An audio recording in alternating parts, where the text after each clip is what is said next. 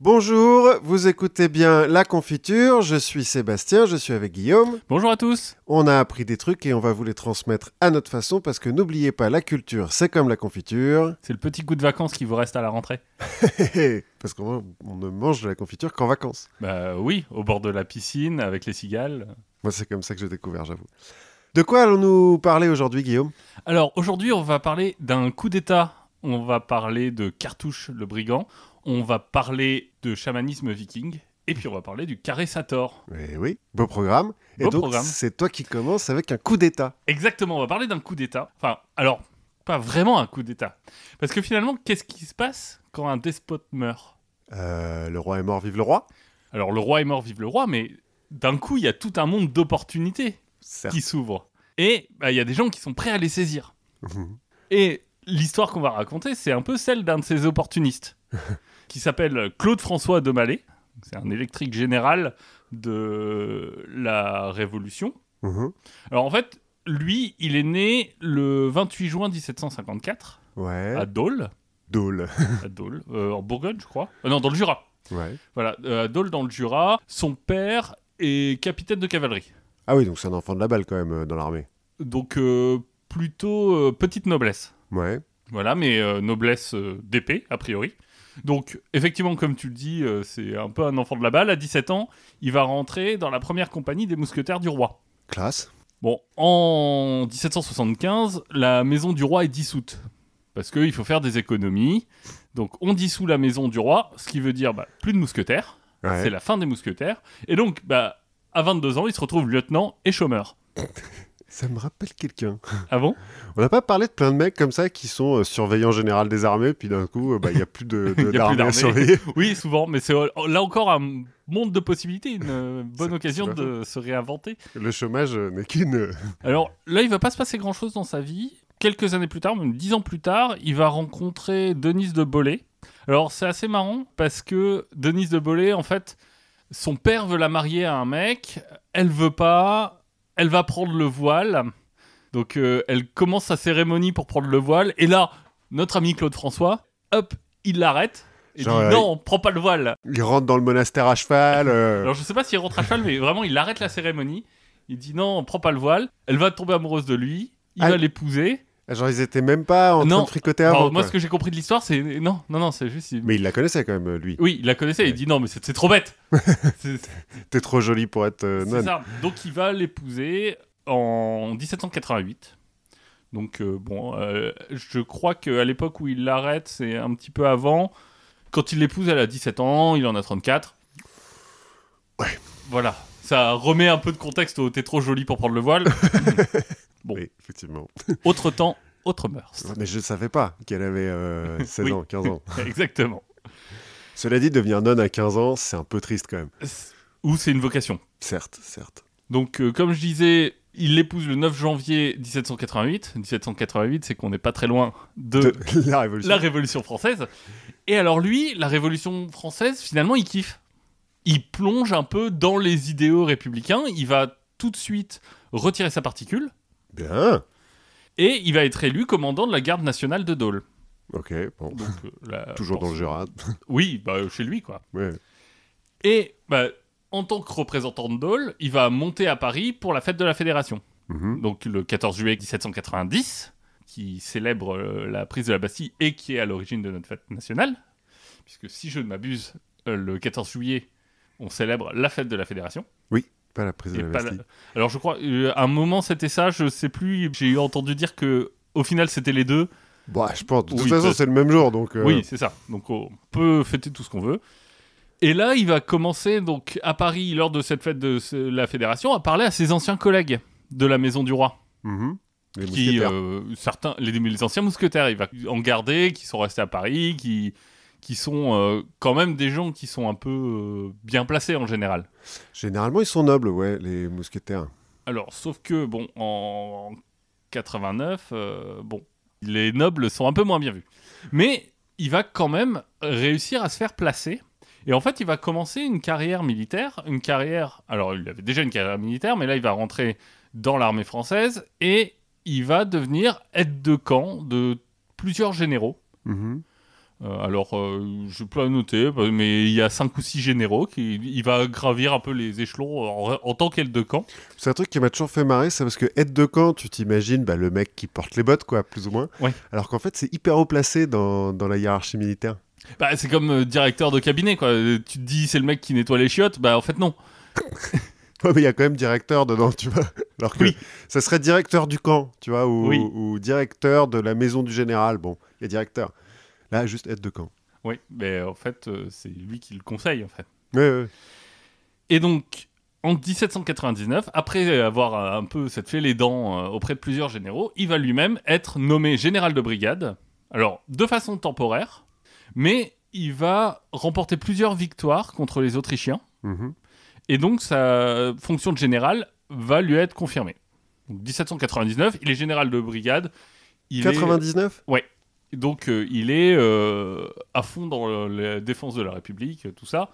Sauf que, bah, autant comme tout à l'heure, 1788, euh, ça annonçait des trucs, 1799, ça annonce d'autres choses.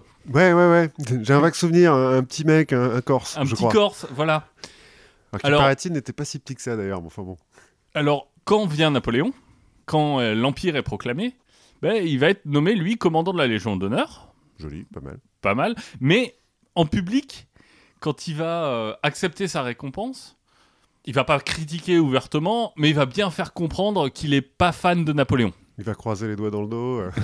je jure, mais en fait. euh, Et très vite, il va démissionner, en fait. Ah, Donc, euh, il s'engage vraiment un peu dans. Enfin, il, il a des idéaux républicains. Mhm. Bon, il démissionne, mais il va quand même être nommé gouverneur. D'abord à Pavie, ouais. donc en Italie, et ensuite à Rome. Ce qui est plutôt cool, quoi. Oui, alors à Rome, en fait, il va être un peu chargé de surveiller le pape, euh, ce qui se passe. Il va pas y rester longtemps, parce que globalement, il va se faire euh, virer. Alors, il va se faire virer pour propagande républicaine. Eh oui, contre Napoléon. Bah voilà. Bon, et puis aussi parce que il a fait du trafic avec des maisons de jeu et puis confisqué des bateaux.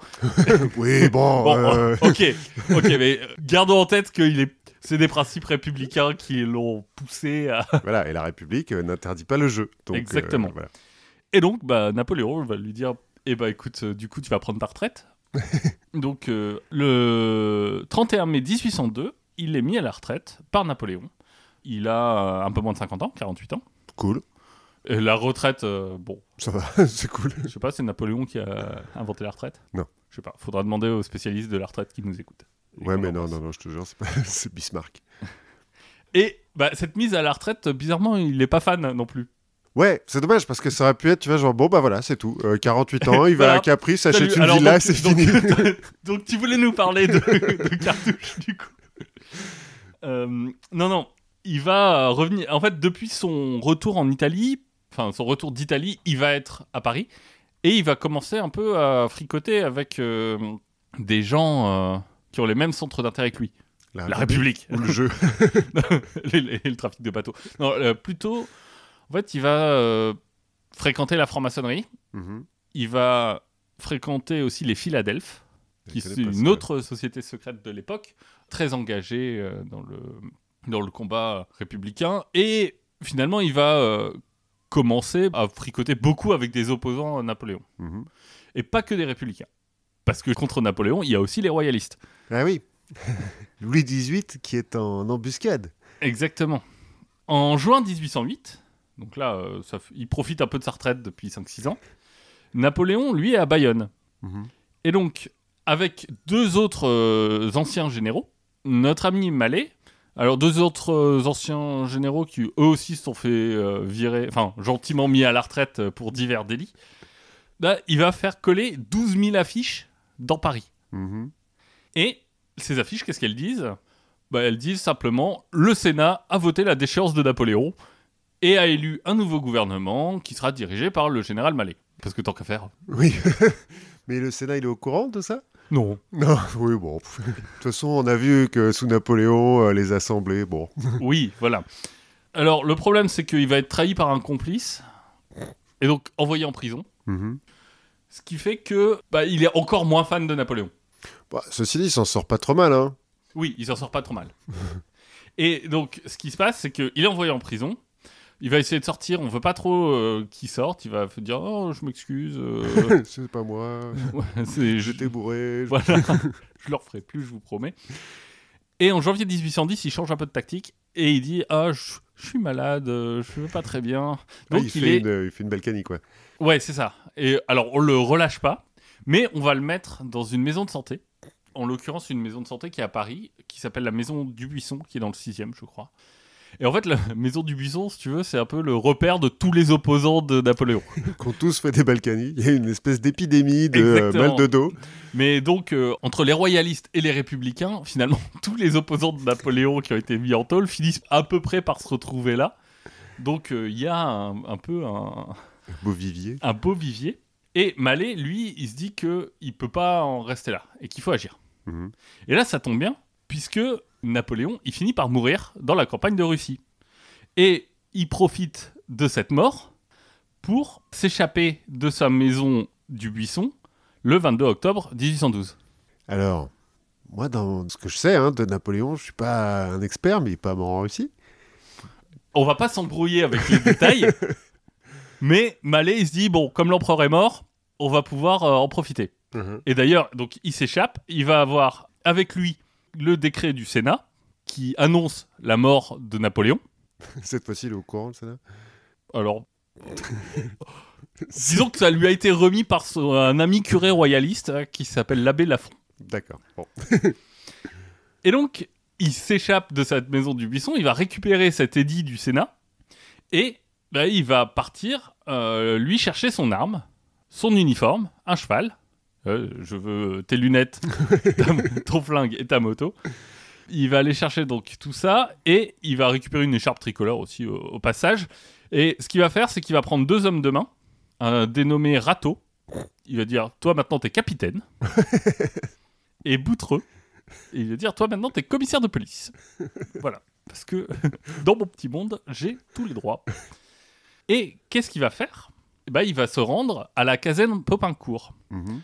Donc la caserne Popincourt, elle va à ce moment-là abriter la dixième cohorte de la garde nationale. Mhm. Elle est dirigée par le commandant Soulier. Et donc, lui, il arrive à 4 heures du matin. Il va rentrer directement chez le commandant, il va le tirer du lit et il va lui dire Écoute, l'empereur est mort. Maintenant, le Sénat a dit que le chef, ce serait le général Mallet. Et ça tombe bien, c'est moi.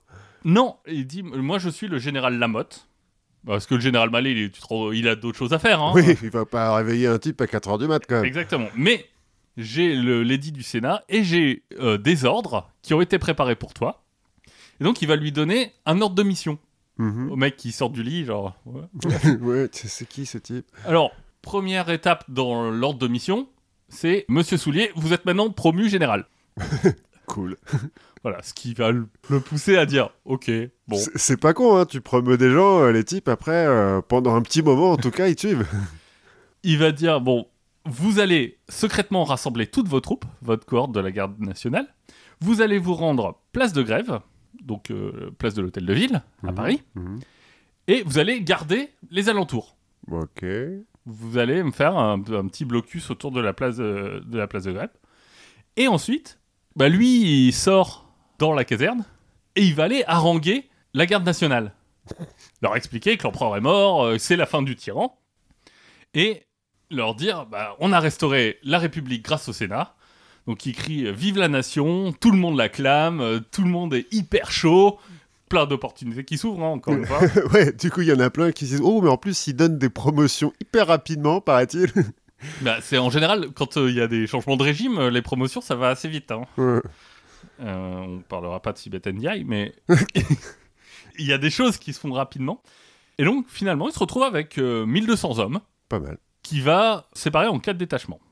Lui, ce qu'il va aller faire, c'est il va aller à la prison de la Force avec un petit détachement. Donc, la prison de la Force, c'est la prison où il était emprisonné, lui, Mhm. avant. Et il va aller chercher deux généraux, donc qui s'appellent Guidal et un qui s'appelle Laori. Les deux généraux qui sont euh, un peu surpris. Euh, en fait, ils pensaient qu'on venait les chercher pour les transférer. Ah, ou pour les exécuter.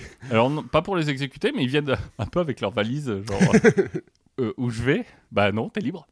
t'es libre, t'es général et tu vas devenir. Alors, il y en a un, euh, il les envoie tous les deux d'ailleurs, chez le ministre de la police, Un certain Fouché un certain Savary à l'époque. Fouché, il s'est fait virer un peu avant. Hmm. J'expliquerai rapidement pourquoi.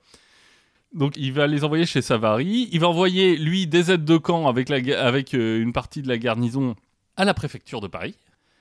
Et chez le ministre, euh, bah, ça se passe plutôt bien en fait. Les deux généraux arrivent, ils prennent assez rapidement le bâtiment parce qu'on est encore un peu tôt le matin. Tout le monde a un peu la tête dans le cul. oh, C'est ça. si vous voulez faire, euh, si vous voulez prendre le pouvoir, faut se lever tôt. le pouvoir appartient aux gens qui se lèvent tôt. Voilà. C'est bien connu. Donc, il va prendre le bâtiment assez facilement. Savary, en fait, lui, il a servi avec Laori dans l'armée. Mhm. Et donc, il va être traité de façon assez euh, honnête. On va pas l'exécuter sur place. On va l'envoyer en prison euh, à la force. On va lui dire bon bah écoute, euh, désolé. Ça tombe bien, il y a deux cellules de vide. Donc, voilà. Il va quand même tenter de s'évader euh, en sautant du carrosse qui l'emmène, euh, mais il va être euh, assez vite rattrapé. Et la foule, en fait, c'est la foule qui le rattrape. quoi. en même temps, quand t'es euh, commissaire de police, enfin ministre de la police à l'époque, t'es peut-être pas hyper populaire Je sais dans pas, Paris. Si, si tu croises Darmanin en train de courir, Peut-être que je lui fais un croche-patte, tu vois. Genre, je sais pas. Moi, je suis pas sûr que s'il passe à côté de moi, je le reconnaisse, honnêtement. c'est pas faux. Mais bon. En tout cas, il va tenter de s'évader. Chez le préfet, c'est assez pareil. Donc le chef de la haute police va être arrêté, envoyé à la fosse aussi. Le préfet, lui, on le garde en poste parce que euh, moi, ce que j'ai lu, c'est il est né pour être préfet. Enfin, en fait, c'est juste, il est hyper efficace à son poste. euh, il pose pas de questions, il fait ce qu'on lui dit. Donc, Bon, bah, eh ben, écoute. donc, ce qui fait que assez vite, bah, la police est aux mains de Mallet. Mhm. En tout cas, l'état-major, le chef de la haute police à Paris et le ministre de la police. Les agents vont être consignés sur place. On va surveiller toutes les entrées et les sorties de Paris. Mhm. Et Mallet, lui, pendant ce temps-là, il se rend chez le général Hulin. Mhm. Le général Hulin, à l'époque, comme tu le sais sans doute, c'est le commandant de la place de Paris. Oui, bah voilà, j'allais le dire. Donc il a d'un côté donc la police qui est Mhm. appris avec ses amis généraux, et là lui bah, il va s'occuper d'aller chercher l'armée. Mhm. Comme ça, bon. Alors ok, il a pas, euh, il a pas le reste, la diplomatie et tout ça, mais bon. Quand, Ouais. quand t'as l'armée et la police, tu commences à être assez bien. Et puis comme le Sénat s'est toujours pas rendu compte de ce qu'ils ont signé, Bon, le Sénat sera fort derrière lui. hein. Alors, euh, lui, il va lui, pareil, euh, il, va, il vient le voir, il fait bon, je suis vraiment désolé, hein, mais l'empereur est mort, on a restauré la République, je m'excuse, mais vous allez être arrêté, et bah, je vais vous remplacer. voilà. Voilà. Hulin dit, euh, je veux bien, mais euh, je veux bien voir les ordres. C'est une petite Donc- preuve de tout ça Donc Mallet va l'emmener dans le bureau de Hulin. Il va dire bon, les ordres, les voilà. Il va sortir son pistolet, il va tirer dans la mâchoire de Hulin, qui va être blessé. Et le voilà, donc, euh, dirigeant de la place de Paris. Ah ouais, donc là, il commence quand même à dire, bon, coup d'état, c'est sympa, les, les papiers du Sénat, euh, machin, tout ça, mais euh, peut-être pas trop me résister, quoi. Bah ouais, c'est ça. il- Là, il commence à être euh, un petit peu bon. Ça va. ça va. Il a quand même pas énormément de temps à perdre. oui.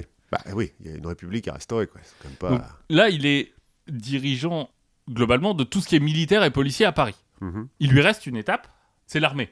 Là, il a la place de Paris. Et donc, il va se rendre à l'état-major général, histoire de, de- de bien tout avoir et de bien tout assurer. Le but, donc, c'est de mettre la main sur toute l'armée. Et il a fait envoyer des ordres au colonel Doucet. Mhm. Donc, quand il arrive, il se rend compte que le colonel Doucet est pas tout à fait prêt à se rendre. il l'attend un peu, euh, parce que bon, il se trouve que le colonel Doucet a reçu une lettre de Napoléon, la veille, qui a été écrite après la date euh, de la mort du Sénat. Alors, sûrement une question de poste. Voilà, c'est ça. Euh, je veux dire, c'est loin la Russie, quand même. hein. C'est ça. Et puis en plus, ils ont pas le même euh, calendrier. euh, calendrier Exactement, là on est en euh, bon, Voilà. c'est la merde. Il y a peut-être un coup d'heure d'hiver aussi qui, Voilà, qui c'est bon. compte. Donc, tout ces dit on peut en discuter. Pendant ce temps-là, il y a l'adjudant de Doucet qui monte par une porte dérobée euh, dans le, dans le bâtiment de l'état-major avec une petite euh, troupe. Globalement, Mallet va sortir le traquenard, il va vouloir dégainer. On se jette sur lui, il est empêché de dégainer et il va, le, il va être exhibé au balcon de l'état-major général et on va crier L'empereur n'est pas mort. Alors en fait, tout ça, finalement, ok, il s'est fait choper, mais comme avec son équipe, il dirige la police et l'armée euh, de Paris, finalement, c'est, ça pourrait être qu'un contretemps Ouais, ça pourrait aussi être le début d'une guerre civile, mais euh, aussi. Mais en fait, ça pourrait être qu'un contretemps si ses associés étaient compétents. Et c'est pas tout à fait le cas. bah, comme il les a chopés au hasard dans la rue, qu'il leur a dit Toi, t'es capitaine, toi, t'es commissaire. Non, non, les deux généraux Ah oui. qu'il a chopé un peu au hasard en prison aussi. hein, mais... En fait, il se trouve que bah ouais, Guidal, qui était le, qui a aussi servi avec euh, Savary, bah ils ont passé un peu de temps à discuter. et donc tout ça, ça a pris du temps. Et lui devait se rendre chez le ministre de la guerre après. Mais comme il a passé trop de temps à papoter avec le ministre de la police, bah, le ministre de la guerre s'était déjà barré. Et donc il a pas réussi à l'avoir. Lauri, lui qui est nouveau ministre de la police, il va à l'hôtel de ville comme prévu. Mais comme il voit pas Mallet sur place, là où il devait se donner rendez-vous, proclamer euh, encore une fois le, le, le nouveau régime et tout ça, il le voit pas. Il dit bon, bah, je vais rentrer dans mon ministère et puis je vais déjeuner. Parce que bon, Parce on m'a réveillé bon- à 4 du mat, hein, quand même. Ouais, et puis j'étais en tôle maintenant. J'en profite un petit peu. La garde impériale est prévenue. En une heure, la situation est rétablie. Hmm. Bon, même s'il y a un petit peu de confusion quand même. hein. Euh, à un moment, le préfet, et, enfin pas le préfet, le chef de la haute police et Savary vont vouloir reprendre leur poste. On va leur dire ah vous êtes des vendus, vous êtes contre la République. Euh, bon, ça va se passer un peu. euh, il va y avoir quelques petits moments de flottement. Les, leurs hommes en fait euh, pensent à un moment à un contre-coup d'État, toujours pour se disputer la mort de, enfin le, le pouvoir après la mort de Napoléon. Bon, finalement ils sont arrêtés. Globalement, il n'y a pas eu de dégâts. Oui, non, il y a un type qui a pris une balle dans la mâchoire, bon, Oui, voilà. ça arrive. Ça arrive, hein, c'est Le mec c'est est militaire. voilà. Ce temps-là, t'as as des milliers de mecs qui meurent dans la neige euh, en Russie. Bon. Euh, 27 octobre, conseil de guerre, parce que c'est des, Oui, c'est des militaires, tout c'est ça. des militaires, tout ça. Laori va courageusement dire qu'il n'était pas au courant. Bah, en fait, lui, c'est vrai que on est venu le chercher en disant, euh, bah voilà, le- l'empereur est mort, euh, ok. Oui, il a pas de raison d'en douter en soi. Et ce qu'il dira, c'est J'ai vu au 18 Brumaire une révolution qui s'est faite de la même manière et j'ai pu me tromper. Ça arrive, ce genre de truc, donc bon, Ouais, je me suis dit C'est possible pourquoi pas? Après tout, Napoléon, il a fait à peu près comme ça. Bon, on peut pas me blâmer. J'ai joué, j'ai perdu. Mais. Bah, il a joué même pas tant que ça, quoi. On est venu le chercher, on lui a dit l'empereur est mort. euh, Ouais, eh, ok. Oui, c'est ça. Et finalement. Les deux généraux, ils vont dire, bah nous, on n'a fait que réagir. On n'a jamais conspiré pour prendre le pouvoir. On est venu nous chercher en disant l'empereur est mort, vous allez être ministre. Ça se refuse pas, je veux dire. Ok. Euh, Mallet, lui, il assume complètement. Il dit non, non, c'est moi qui ai tout pensé. euh, L'empereur est un tyran. euh. Et à un moment, on va le pousser pour qu'il donne ses complices. Et à la question de qui est vos complices, il va répondre au juge du tribunal. Il va dire la France entière et vous-même si j'avais réussi. C'est pas faux, c'est un peu grandiloquent, mais c'est pas faux. C'est pas faux. Mais voilà, donc lui, il assume. Et il aime pas trop Napoléon. hein. Là, Ouais. ça commence à se sentir. Bon, finalement, le 30 octobre, 14 condamnés à mort vont être fusillés. Ouais. Dont, dont Mallet. Ouais. En fait, Mallet, on va lui- ils sont fusillés. Donc, en fait, quand t'es fusillé, tu meurs pas forcément tout de suite. Mhm. Mallet est touché. Donc, une blessure mortelle. Il entend quelqu'un qui crie Vive l'empereur. Et lui va répondre, apparemment, selon la légende Ton empereur, il est blessé à mort comme moi. Et, et c'est vrai que l'empereur, euh, il a un peu. Enfin, pendant quelques heures, tout l'empire a vacillé. Ouais, parce qu'on sait pas où il est, quoi. Bah oui, sauf. Enfin, on sait pas où il est. Si, il, il est à la tête de ses troupes en Russie. Il est jamais mort. euh, juste pas au courant, quoi. Ouais, ouais, mais ouais, enfin, c'est quand t'es à Paris, euh, bon, il est en Russie, mais. Oui, c'est ça. Et, et du coup, tout a failli basculer. Le problème, en fait, la question, c'est comment ça a pu presque réussir Mhm. La police, bah, elle a jamais découvert le complot. Mhm. L'armée, bah, en fait, elle y a presque participé. Ouais. Et tout ça, c'est un peu embarrassant pour tout le monde. hein. ouais, ouais, il y a quand même des types qui vont dire Oh putain, quand il va rentrer, l'autre. Ouais, euh, je vais prendre un peu cher. Après, tu vois, par exemple, la police. ils n'ont pas découvert le complot. Ok, mais finalement, le complot, il est né et il a été exécuté quasiment dans la tête de Mallet. Oui, c'est vrai qu'il a, pré- s'il a prévenu personne avant. euh, Le, la seule personne, et qui d'ailleurs va être, euh, elle, acquittée, enfin en tout cas pas condamnée à mort, et qui va être euh, après euh, récompensée euh, à la restauration, c'est l'abbé Lafont. Celui qui a écrit. C'est lui le- qui a fait les faux papiers du Sénat. Ouais, alors que lui, quand même, bon. Donc, euh, ah, mais à part ça, il n'y avait pas beaucoup d'indices, quoi. Mhm. Je- bon, Mallet, il devait être fiché S, quoi, mais Bah, on en a même se temps, rendre il compte était qu'il dans se la- radicalisait, mais... T'es dans la maison de santé, euh, machin, là. oui, mais, euh, mais c'est pas facile de, Mhm. De déjouer un truc qui se passe finalement avec une seule ou deux personnes. C'est un loup solitaire, en fait, c'est ça. C'est exactement ça. En plus, le, le faux, en soi, il est crédible. Ouais. Je veux dire, euh, Napoléon, euh, il est loin, il fait la guerre En Russie. en Russie.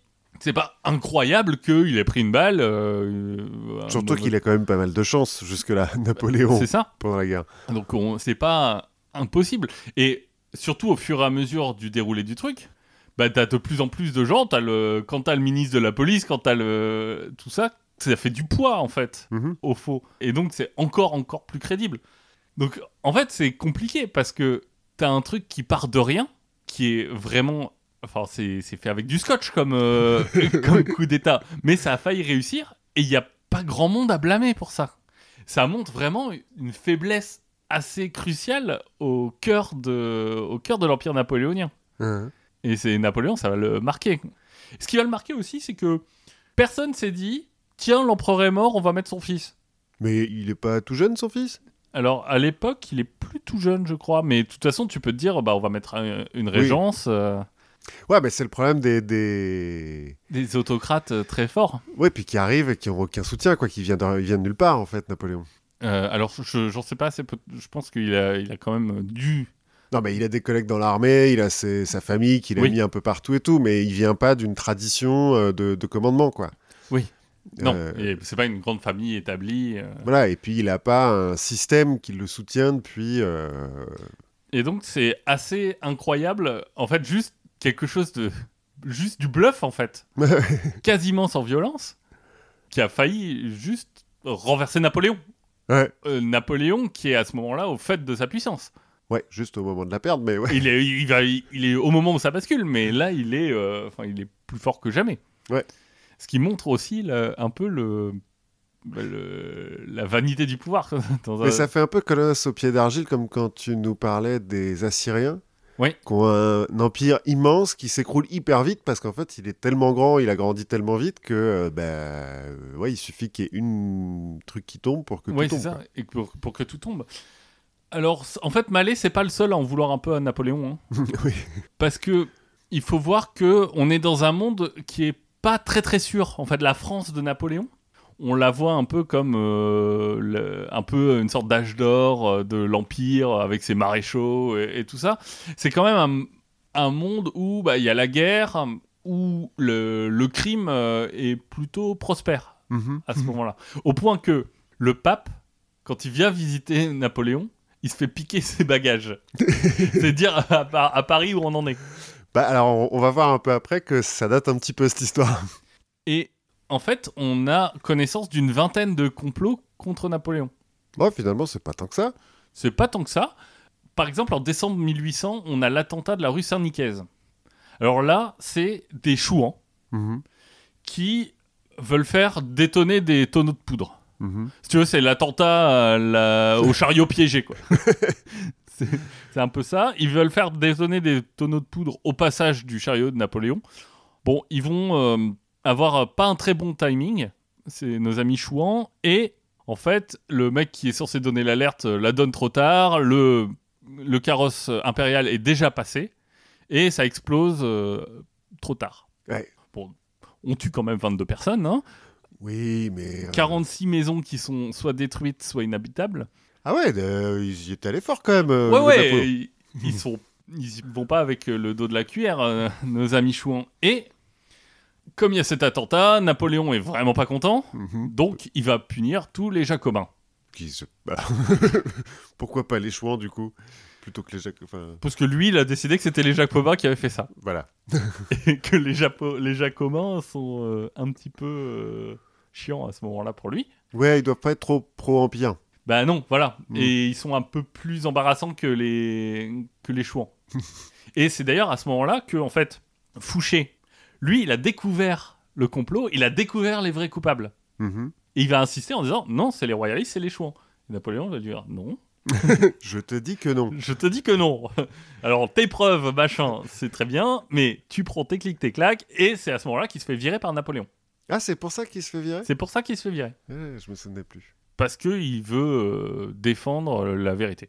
Ce qui doit pas lui arriver souvent Ouais, quand même. c'est ça, Fouché, c'est quand même le mec qui s'embarrasse pas trop de ce genre de truc, mais bon. Euh, il va y avoir plein d'attentats, des gens très ingénieux qui vont modifier des fusils, qui vont créer des machines explosives euh, pour essayer de, de l'abattre. On va avoir aussi plein de trahisons en fait au sein de ces complots, ce qui fait que la plupart vont pas être mis en action parce que ils sont éventés. Mhm. Et moi, je, Comme souvent les complots. comme souvent, et en fait, ça nous rappelle que bah, un complot pour qu'il marche, c'est ce qu'on disait tout à l'heure avec euh, Mallet, c'est que bon, si t'as deux personnes qui complotent, c'est dur de les, de les intercepter. À partir du moment où t'en as beaucoup, euh, ça devient compliqué. Rappelez-vous de ça quand vous entendrez des gens parler du 11 septembre. euh. J'ai même lu quelque part qu'il y a un scientifique qui a euh, fini par créer, inventer une, une loi statistique Oui. sur, en fonction du nombre de gens euh, que nécessite euh, une conspiration ou un complot, combien de temps ça peut rester secret? Et euh, ça, bah, plus il y a de gens qui sont impliqués, euh, plus Oui. c'est éventé rapidement. Quoi. Oui, voilà, quand on parle de mettre des missiles à feu pour tirer sur le Pentagone et aller miner le World Trade Center, Oui, tout ça en même temps. tout ça en même temps, on est sur des milliers de personnes. Enfin voilà, Euh, juste faut se rappeler que s'il y a plus de trois personnes impliquées, vous pouvez douter du complot. Voilà, on va avoir aussi euh, un moment deux Indiens. Des Indiens d'Inde? Oui, des Indiens d'Inde qui euh, ont des poignards qui sont empoisonnés avec du poison qui vient de Java, qui vont essayer de l'attaquer. Genre, c'est les Assamites du coin. Oui, c'est ça, je sais, je sais pas pourquoi. C'est leur. euh, je- C'était des aides de camp aussi de généraux euh, de, de Napoléon, je crois. On va voir même des tueurs à gages qui sont envoyés par les Anglais? oui, bah, normal. Mais bon, ça c'est. Ça, c'est c'est une bonne guerre, quoi. Enfin, Ce qui est marrant, c'est que tous ces complots, en fait, on n'en parle pas beaucoup. Euh, bon, l'attentat de la rue Saint-Nuquez est un peu connu, mais ces complots, on n'en parle pas beaucoup, notamment pour pas encourager la contagion. Enfin, Oui. Pour pas qu'on se dise ah tiens ils ont failli tuer l'empereur, euh, peut-être que c'est possible. Ouais. Si personne n'essaye, euh, ça décourage les gens d'essayer. Bah, c'est une tactique, parce que l'autre tactique, c'est, euh, vous avez vu, il résiste aux explosions, il résiste aux Oui, balles, Il est... Iron Napoléon. Le dernier point, c'est est-ce qu'il a été assassiné à Sainte-Hélène? Ah oui, Alors moi j'en sais rien. non, j'ai lu des trucs comme qu'il aurait été empoisonné. Oui, bah, en, en fait je pense que c'est un peu euh, là c'est un peu une sorte de, en tout cas de ce que j'en sais, une sorte de mystère un peu ouvert. Euh, Donc euh, En je même sais temps. pas. Voilà, on peut euh, finir ce, ce petit passage sur le général Mallet, sur, cette, sur ce mystère.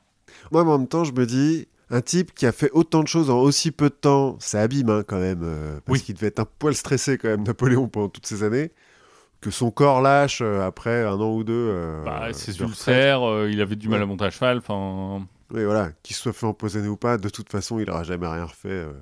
incroyable, quoi. Oui, plus le fait de rester à rien faire. Je sais pas si c'est le genre de personne qui supporte Ouais. bien ce, je pense pas. ce genre de truc.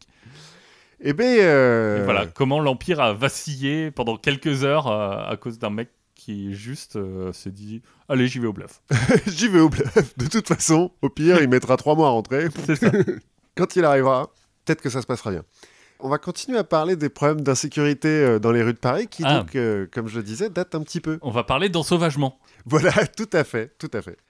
Parce qu'on va parler donc de Cartouche, le bandit, qui est un peu le Robin des Bois français, hein, le, le Oui. héros des faubourgs, euh, à la langue bien pendue, hein, le brigand magnifique, le, le roublard au grand cœur, qui a été interprété par euh, Jean-Paul Belmondo euh, dans les années 60. Ouais. Belmondo, il joue que des héros, de toute Bah façon. oui, il joue Donc, pas de euh, méchant. Donc on va parler de Cartouche. Cartouche, de son vrai nom, Louis-Dominique Gartozen. D'accord, il n'y a pas de particules.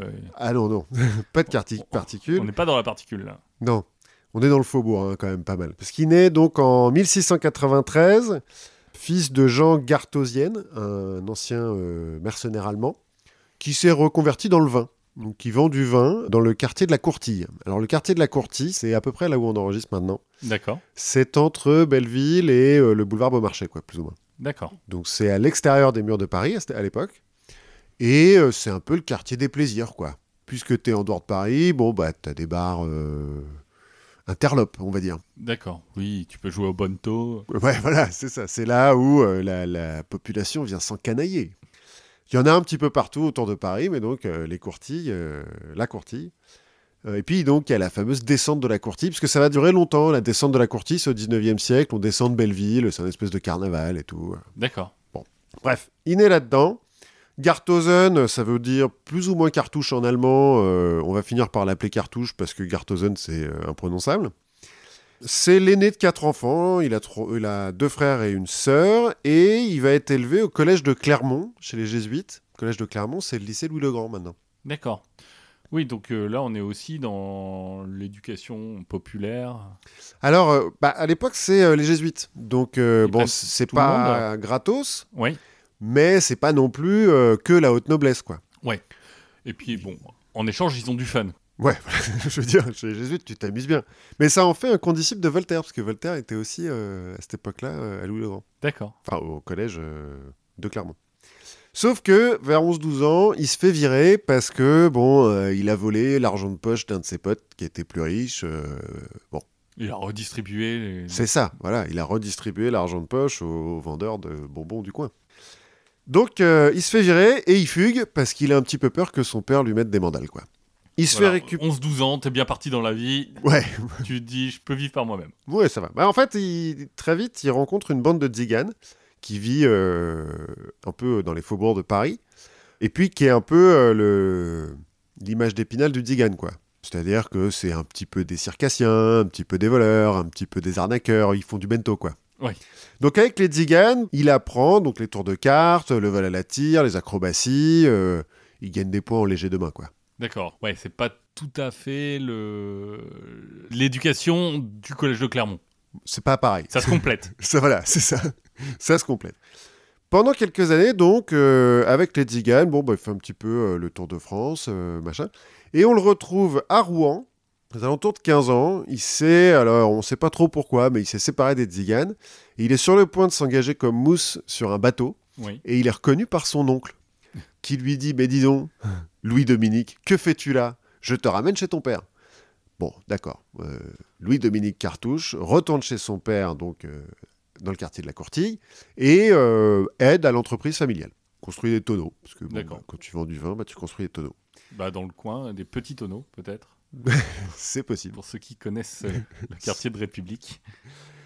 Ça se passe bien pendant un petit moment, sauf que il tombe amoureux d'une certaine Lison, qui est euh, lingère, dans le coin, qui, de ce que j'en ai lu, est pas farouche, plutôt jolie, et très dépensière. D'accord. Sauf que quand tu fabriques des tonneaux et que tu as 16 ans, t'es pas très riche. Oui, non. C'est pas facile de l'emmener euh, dîner aux chandelles, quoi. Et pourtant, il va réussir à l'emmener dîner aux chandelles, il va lui offrir un petit peu des bijoux et tout, parce que bah, il va appliquer ce que lui ont appris les tziganes pour euh, bah, piquer des trucs. Pour se faire un peu d'argent de poche. Voilà, de poche des autres. Ne faites pas ça chez vous. Non, Enfin, ne faites pas ça dans la rue non plus. oui, enfin, ne, ne volez pas, c'est pas bien. Mais bon, ouais, il pique des trucs euh, aux mecs du coin, quoi, aux mecs qui traînent, euh, un petit peu aux bourgeois qui passent. C'est un peu des- de la débrouille, quoi. Ouais, c'est un peu de la débrouille. Puis finalement, c'est juste pour euh, pouvoir emmener sa belle euh, dîner, quoi. Donc euh, ça va, c'est pas, pas très grave. Oui, on- un délinquant. on Un petit délinquant. Sauf que son père, il commence à se rendre compte, en fait, que avec le, ce qu'il lui file comme argent de poche, c'est pas possible qu'il aille dîner tous les soirs avec sa belle, machin. Puis il s'habille bien, en plus. Tu vois, il met de l'eau de Cologne. Oui. Il achète des filas, quoi, tu vois. Donc son père, il commence à avoir un petit peu la puce à l'oreille, et puis il se trouve qu'il va voler un grand bourgeois qui est sur le point d'épouser sa sœur, et que du coup, bon, bah, le mariage va pas se faire. La sœur de Cartouche ou la sœur de... La sœur de Cartouche, ouais. Ah d'accord, c'est pas le grand bourgeois qui veut se marier en famille. Non, non, non, non, non, non, non, il va épouser son euh, potentiel futur beau-frère. Bon, D'accord. bah, du coup, euh, ça va pas se faire, donc le père est un petit peu en colère. Il va euh, faire un petit peu jouer ses relations pour obtenir une lettre de cachet pour aller foutre son fils en prison. Oui, c'était comme ça que ça se passait à l'époque. Voilà, ça. voilà. Donc il fugue. Parce que. Parce que la prison, c'est pas hyper cool. non. Il devient euh, laquais chez le marquis de Saint-Acre. Et euh, dans la maisonnée, on se rend compte qu'il gagne souvent aux cartes quand même. Mais genre euh, vraiment souvent, souvent, souvent. Et puis euh, quand il va au tripot avec les autres, c'est toujours lui qui gagne aussi. Bon, bah euh, ça commence un petit peu à devenir suspicieux. Oui, la chance, au bout d'un moment, ça fait des envieux. Voilà, donc il se fait virer. Pour subsister, il devient informateur de la police, qui le paye deux sous par jour. Un mouton? Euh, on peut dire ça comme ça, effectivement. Une mouche. semble c'est comme ça qu'on disait à l'époque. Ou une mouche. Bon, mais ça va pas durer très longtemps parce qu'il va devenir euh, adjoint d'un sergent recruteur pour l'armée, donc. Euh, ils ont en fait un stratagème pour engager des mecs, c'est-à-dire qu'ils les attirent en leur disant Ouais, t'as envie de voir du pays, euh, d'apprendre un métier, enfin, tu vois, alors les, les pubs de l'armée. Et puis, Cartouche, Oui. lui, il est censé ouvrir des bouteilles de vin et leur dire ouais, ouais, mais ouais, si, c'est vachement bien. Et bon, les baratiner un petit peu le Oui. temps qu'ils picolent. Une fois que les mecs sont raides morts, on leur fait signer un machin, enfin, on leur fait euh, mettre une croix en bas d'un papier. Puis après, on remplit le papier en disant oui, oui, euh, sous-signé, euh, machin, accepte de rentrer dans l'armée. Et puis quand ils se réveillent avec la tronche en biais parce qu'ils ont trop picolé, Un u- L'approche en biais, un uniforme voilà, Et et 5 sous sur la poche. sur, sur la plage du débarquement. Qu'on lui dit Allez, maintenant tu cours. Non, en fait, c'est qu'on leur a filé euh, leur première solde. Et comme ils ont déjà leur première solde dans la poche, ils peuvent plus euh, partir. Enfin, ils veulent, mais on leur a dit bah non, t'as Ah bah. pris ta solde. Oui. Maintenant, euh, faut que tu bosses, hein, mon pote. Bon, bah ça marche pendant un petit moment, puis un jour, le sergent recruteur, euh, il est censé en recruter 6, il en a que 5, et bah, euh, il prend cartouche, qui a aussi un peu trop picolé, et hop, armé. Il va faire la guerre de succession d'Espagne. Parce que là, on est sous Louis XIV. euh, Louis XIV aime bien se battre, quoi. Arrive euh, 1714, fin de la guerre de succession d'Espagne, mort de Louis XIV. Donc là, il a quel âge? Bah, 1714, il a euh, 20 21 ans. D'accord. 21 ans, fraîchement retraité de l'armée, parce que bon, en, gros, à l'époque, euh, surtout quand tu te fais engager comme ça, une fois qu'il n'y a plus de guerre, on te dit casse-toi. hein. Lieutenant et chômeur, lui aussi? Alors, pas lieutenant, hein, a priori. D'accord. plutôt euh, seconde classe quoi. Ah Bon, j'ai lu quelque part qu'il s'était plutôt bien débrouillé à l'armée, mais en fait, euh, on n'a aucune preuve parce qu'il n'y a pas de. Oui, c'est lui qui l'a dit en fait. Ouais, c'est ça. Donc, comme beaucoup de soldats, il se retrouve sur les routes de France avec, euh, bah, il sait se battre, il sait voler, mais euh, c'est tout. Et puis ils ont pas de pension, hein. pas comme si on leur donnait, euh, on les envoyait à l'université après. Oui, en question de transfert de compétences, c'est pas tout à fait ça. Il peut être vigile. Il peut être vigile. Bon bah, euh, il décide plutôt euh, de rejoindre euh, une bande de- d'anciens soldats qui écument un peu la campagne, quoi. Pour être vigile? Bah, pour subsister, on va dire. D'accord. C'est pour être vigile de gens qui n'ont pas choisi qu'ils avaient besoin d'une- euh, Protection. protection. voilà. Et puis euh, un soir de beuverie, le chef de la bande, euh, il lui dit Tu sais, moi, euh, je sais pas nager, hein, cartouche. si tu voulais devenir chef de bande, il suffirait que tu me jettes à l'eau. Bon, bah voilà. le mec, last voilà, c'est ça. Le mec finit dans la Loire et Cartouche devient chef de bande. Et comme il a un petit peu d'ambition, la campagne, ça le saoule, donc il remonte à Paris. Ouais. Et puis à Paris, avec ses anciens soldats, il en retrouve plein d'autres. Et il se trouve que Paris, à l'époque, c'est un peu le paradis des voleurs. Parce que, donc c'est la Régence, puisque Oui. Louis XIV est mort, Louis XV est encore trop jeune pour régner, euh, c'est euh, Philippe d'Orléans le, le régent. Et comme à la fin du royaume de Louis XIV, c'était un petit peu collé serré, parce que euh, il était devenu un petit peu cato euh, sur ses vieilles années, Louis XIV, à cause de sa dernière femme. Bah, quand le régent il prend le pouvoir, ça se libère. Avec son conseiller, le- l'évêque du Bois. Oui, par exemple. Il y a un très bon film de euh, Blier, je crois, Oui. avec Jean Noiret, euh, Philippe Noiret, Oui. qui joue le régent. C'est très drôle. Et, Et- on reparlera peut-être de l'évêque du Bois. C'était. Je crois que c'est Jean Rochefort qui joue l'évêque du bois là-dedans. C'était euh, mon autre choix de petit sujet qui a été, Ah bah on va en reparler. qui a été, on en reparlera la prochaine fois. Bref, la Régence, c'est un petit peu l'âge d'or du libertinage à la française, ça va, ça se lâche quoi. Donc il y a un- beaucoup de fêtes dans Paris. Et puis au même moment, il y a le système de l'eau qui se met en place. John Law, un Écossais, Oui. qui, euh, alors j'en reparlerai un petit peu plus tard, mais euh, fait qu'il y a beaucoup de, de spéculateurs, a beaucoup de nouveaux riches. Oui, c'est les- euh, une première tentative de banque. Enfin, Ouais, c'est ça. On, on en parlera un petit peu plus tard. Mais ce qui fait que ben, voilà, c'est le paradis des voleurs, hein, Paris. En plus, comme il y a plein de soldats à la retraite, que certains de ces soldats sont engagés dans la police, mais enfin bon, euh, oui. voilà, c'est cool.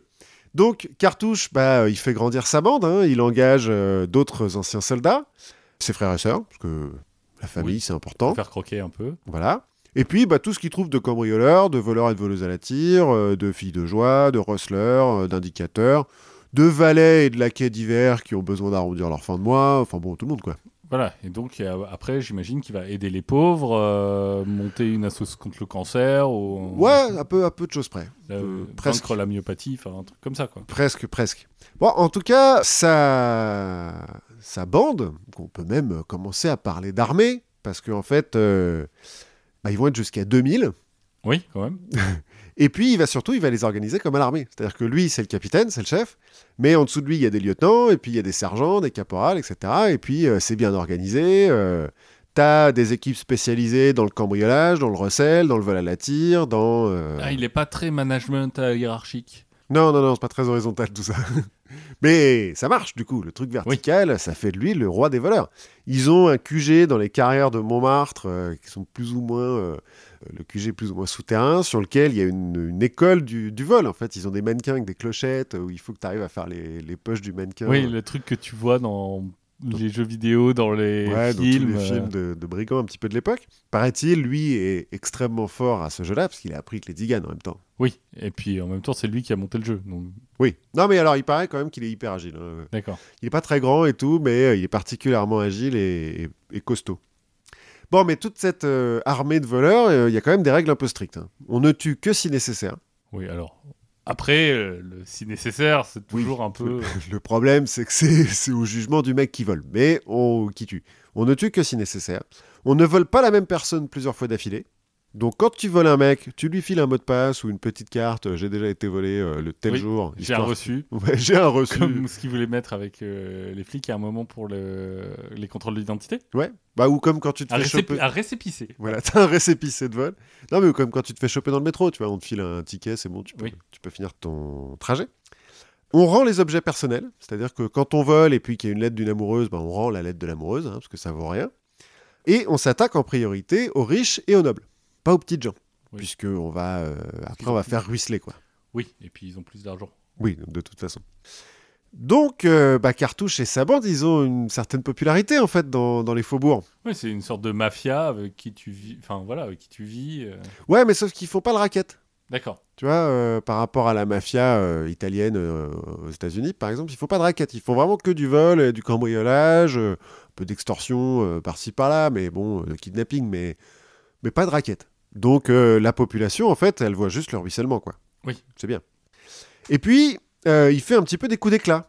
Par exemple, la mode à l'époque est à la garde d'épée euh, particulièrement ouvragée, donc en or ou en argent avec des pierres précieuses, etc. Sauf que ça pèse lourd, l'or, l'argent et les pierres précieuses. Donc les Se nobles, battre, c'est pas très pratique. alors déjà, c'est pour se battre. Non, mais c'est pas vraiment pour se battre, c'est pour, pour faire genre, quoi, Ah, dans pour la para, oui. En fait, c'est tellement pour faire genre que généralement, il n'y a pas de lame. Il y a euh, une baguette en bois à l'intérieur du, du fourreau, c'est juste pour se la péter. Du coup, c'est hyper facile à voler, parce que pour le voleur, il suffit de péter la baguette en bois, hein, puis tu te barres Oui. avec la poignée. Donc il y a une épidémie un peu de, de ce truc-là.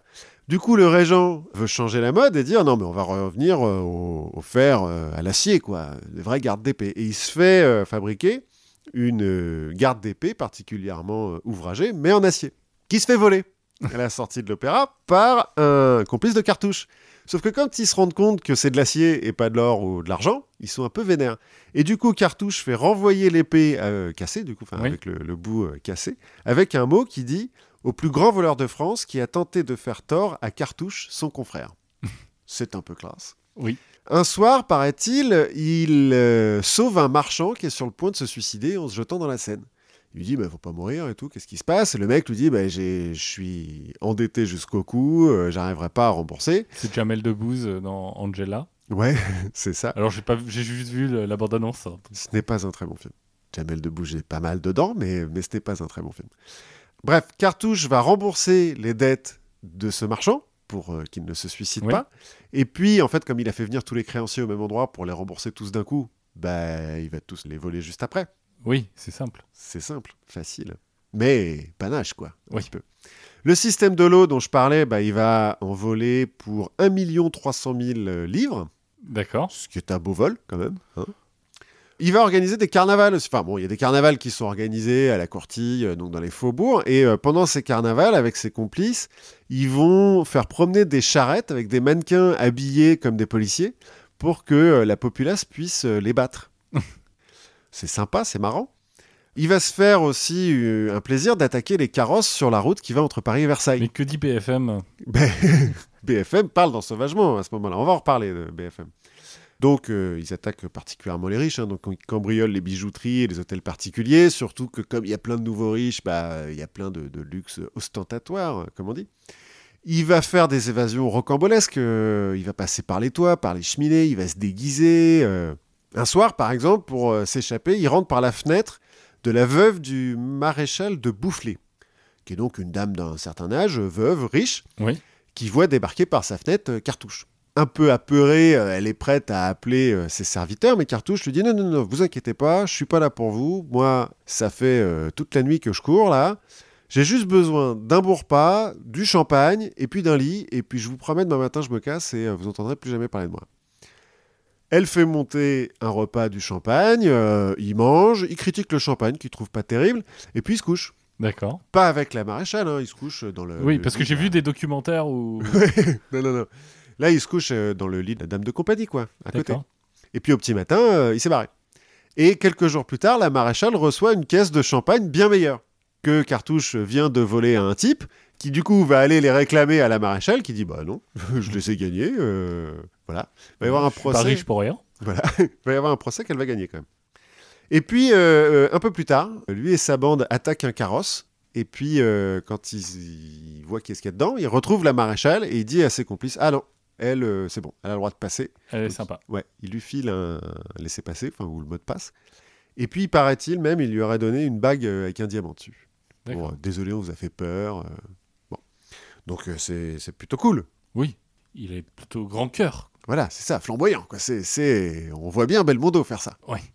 Fin 1720, il se fait arrêter, mais il arrive à s'évader en mars 1721. Et euh, alors, c'est la procédure à l'époque, quand il y a un mec qui s'évade, le cri public, donc euh, tu sais, les mecs qui crient dans la Oui. rue euh, en livrée et tout machin, doit euh, dire aux quatre coins de Paris, euh, Sieur Cartouche, rendez-vous, parce que sinon, attention, hein, pampan. Donc le cri public fait ça, et sur une des places où il crie, il y a un type dans la foule qui dit Cartouche, présent, et puis qui se bat en courant. A priori, c'est Cartouche. Donc là, euh, bah, tout le monde le connaît, encore plus, Oui. tu vois, c'est formidable. Et bah, du coup, la police, elle le prend mal, elle met une prime de 10 000 livres sur lui, puis de 24 000 livres, ce qui fait qu'un de ses lieutenants, un certain Grutus du Châtelet, va le trahir. Oui, l'honneur des voleurs, tout ça. Ouais, bon, il va négocier une immunité euh, parce que euh, il n'est pas blanc-bleu, hein, Brutus du Châtelet. Donc il se fait trahir et dans la nuit du 14 octobre 1721, dans le cabaret du pistolet, alors qu'il en a six de pistolets dans sa chambre, Oui. il se fait arrêter parce qu'il était en train de repriser ses culottes. Bon, ça arrive à tout le monde. hein, voilà. Du coup, la police euh, le ramène au Châtelet, donc dans le centre de Paris, à pied, pour que toute la populace voit que euh, Cartouche s'est fait arrêter, puis euh, sans culotte, hein, du coup, en chemise. Quelques jours plus tard, il arrive à s'évader en creusant un tunnel euh, sous le Châtelet. En fait, il est en- dans les, Geôles, les, les enfin. geôles qui sont tout au fond du Châtelet, donc près de la, de la terre, enfin des Oui. égouts, quoi. Et euh, il est euh, dans cellule avec un type euh, qui est maçon. Et qui, du coup, lui dit Attends, mais cette pierre-là, on peut la déceler et tout. Puis qu'ils se mettent à, à creuser. Ils creusent, ils creusent. Ils arrivent jusque dans une maison à côté. Et au moment où ils vont sortir de la maison, le chien de la maison aboie, fait un boucan d'enfer. Ça rameute la patrouille qui passe à côté. Pouf, ils se font reprendre. Pas de bol. Pas de bol. Bon, pendant qu'il est en prison, il va recevoir un petit peu le tout pareil. Parce Mais que, euh, je rassure nos auditeurs, le chien va bien. ah oui, très bien, ça va. Tout le monde va bien, là, il n'y a pas eu de problème. Pendant qu'il est en prison, donc, euh, il y a le tout Paris qui vient. La maréchale euh, va revenir, puis lui filer un petit peu de pièces euh, pour améliorer son ordinaire. Il y a Marc-Antoine Legrand de la Comédie Française qui va venir parce qu'il fait des recherches pour une pièce qu'il est en train d'écrire qui s'appelle Cartouche ou les voleurs, qui va jouer le 20 octobre 1721, pendant que Cartouche est encore en prison. D'accord. Il paraît même qu'il y aura le régent qui serait venu le voir. Bon, ça c'est un peu... euh, c'est pas sûr. Oui. C'est pas sûr. Bref, il est passé euh, à la question ordinaire et extraordinaire. La torture, hein. Oui. Euh, il échappe à la torture par l'eau. Alors, pas le waterboarding, hein, le truc euh, un peu comme dans les visiteurs, tu sais, où on te fait boire euh, 25 Ah oui, litres d'eau. d'accord. machin. Ça, on lui fait pas. Par contre, on lui fait les brodequins. Ah, les gants et les chaussures qu'on. Alors là, c'est que les, les chaussures, mais ouais, euh, les, les serre. chauss- Voilà, des chaussures en bois dans lesquelles on met des vis et tout, ça te pète tous les os. Pendant la torture, il révèle rien. euh, muet comme une carpe. En fait, il dit euh, Moi, je m'appelle euh, Louis Bourguignon, je suis pas cartouche, je sais pas de quoi vous parlez, ça n'a rien à voir. Rien à voir. On me surprend souvent pour lui. Ouais, Ça m'arrive tout le temps. C'est qui ce mec? Mais rien à voir. Et le 26 novembre 1721, bah, il est condamné à mort, euh, à être roué vif en place de grève. Et euh, quand il arrive sur la place de grève, en fait, euh, il est persuadé que ses complices vont le sauver. Et. Il voit qu'il n'y a personne de ses complices dans la foule, parce qu'il y a une grosse foule hein, quand même. Mais il voit qu'il n'y a personne, et donc au moment où on le met sur la roue, il dit au bourreau Attendez, attendez, attendez, attendez, j'ai des trucs à dire. Euh, je suis prêt à passer aux aveux. On le ramène en prison. Pendant 18 heures, il va baver sur tous les mecs qu'il connaît. Il va donner 90 complices quand même. Ah oui. Bah, sur 2000, euh, Oui, c'est pas tant que ça. Mais bah après, lui, peut-être qu'il connaissait pas les 2000. ouais, c'est ça. C'est le problème des trucs pyramidales. 90 complices, en fait, il y en a certains qu'on va faire venir devant lui pour euh, faire des confrontations, tu vois. Oui. On va même faire venir une femme qu'il a dénoncée, euh, puis au moment où elle arrive, il dit euh, Non, mais en fait, j'ai rien à dénoncer, je voulais juste la voir une dernière fois, l'embrasser et lui dire adieu.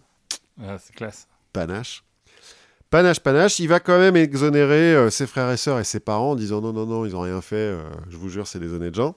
Et donc, le 28 novembre 1721, retour euh, sur la place de grève, Oui. comme il a, parce qu'il est toujours condamné à mort, hein, il a beau avoir avoué. Par contre, comme il a avoué, il bénéficie d'un rétentum. Ce qui veut dire que, parce que le, le supplice de la roue, c'est en gros, t'attaches un mec à une roue, Et tu le tapes jusqu'à ce qu'il meure. voilà, avec une barre de fer.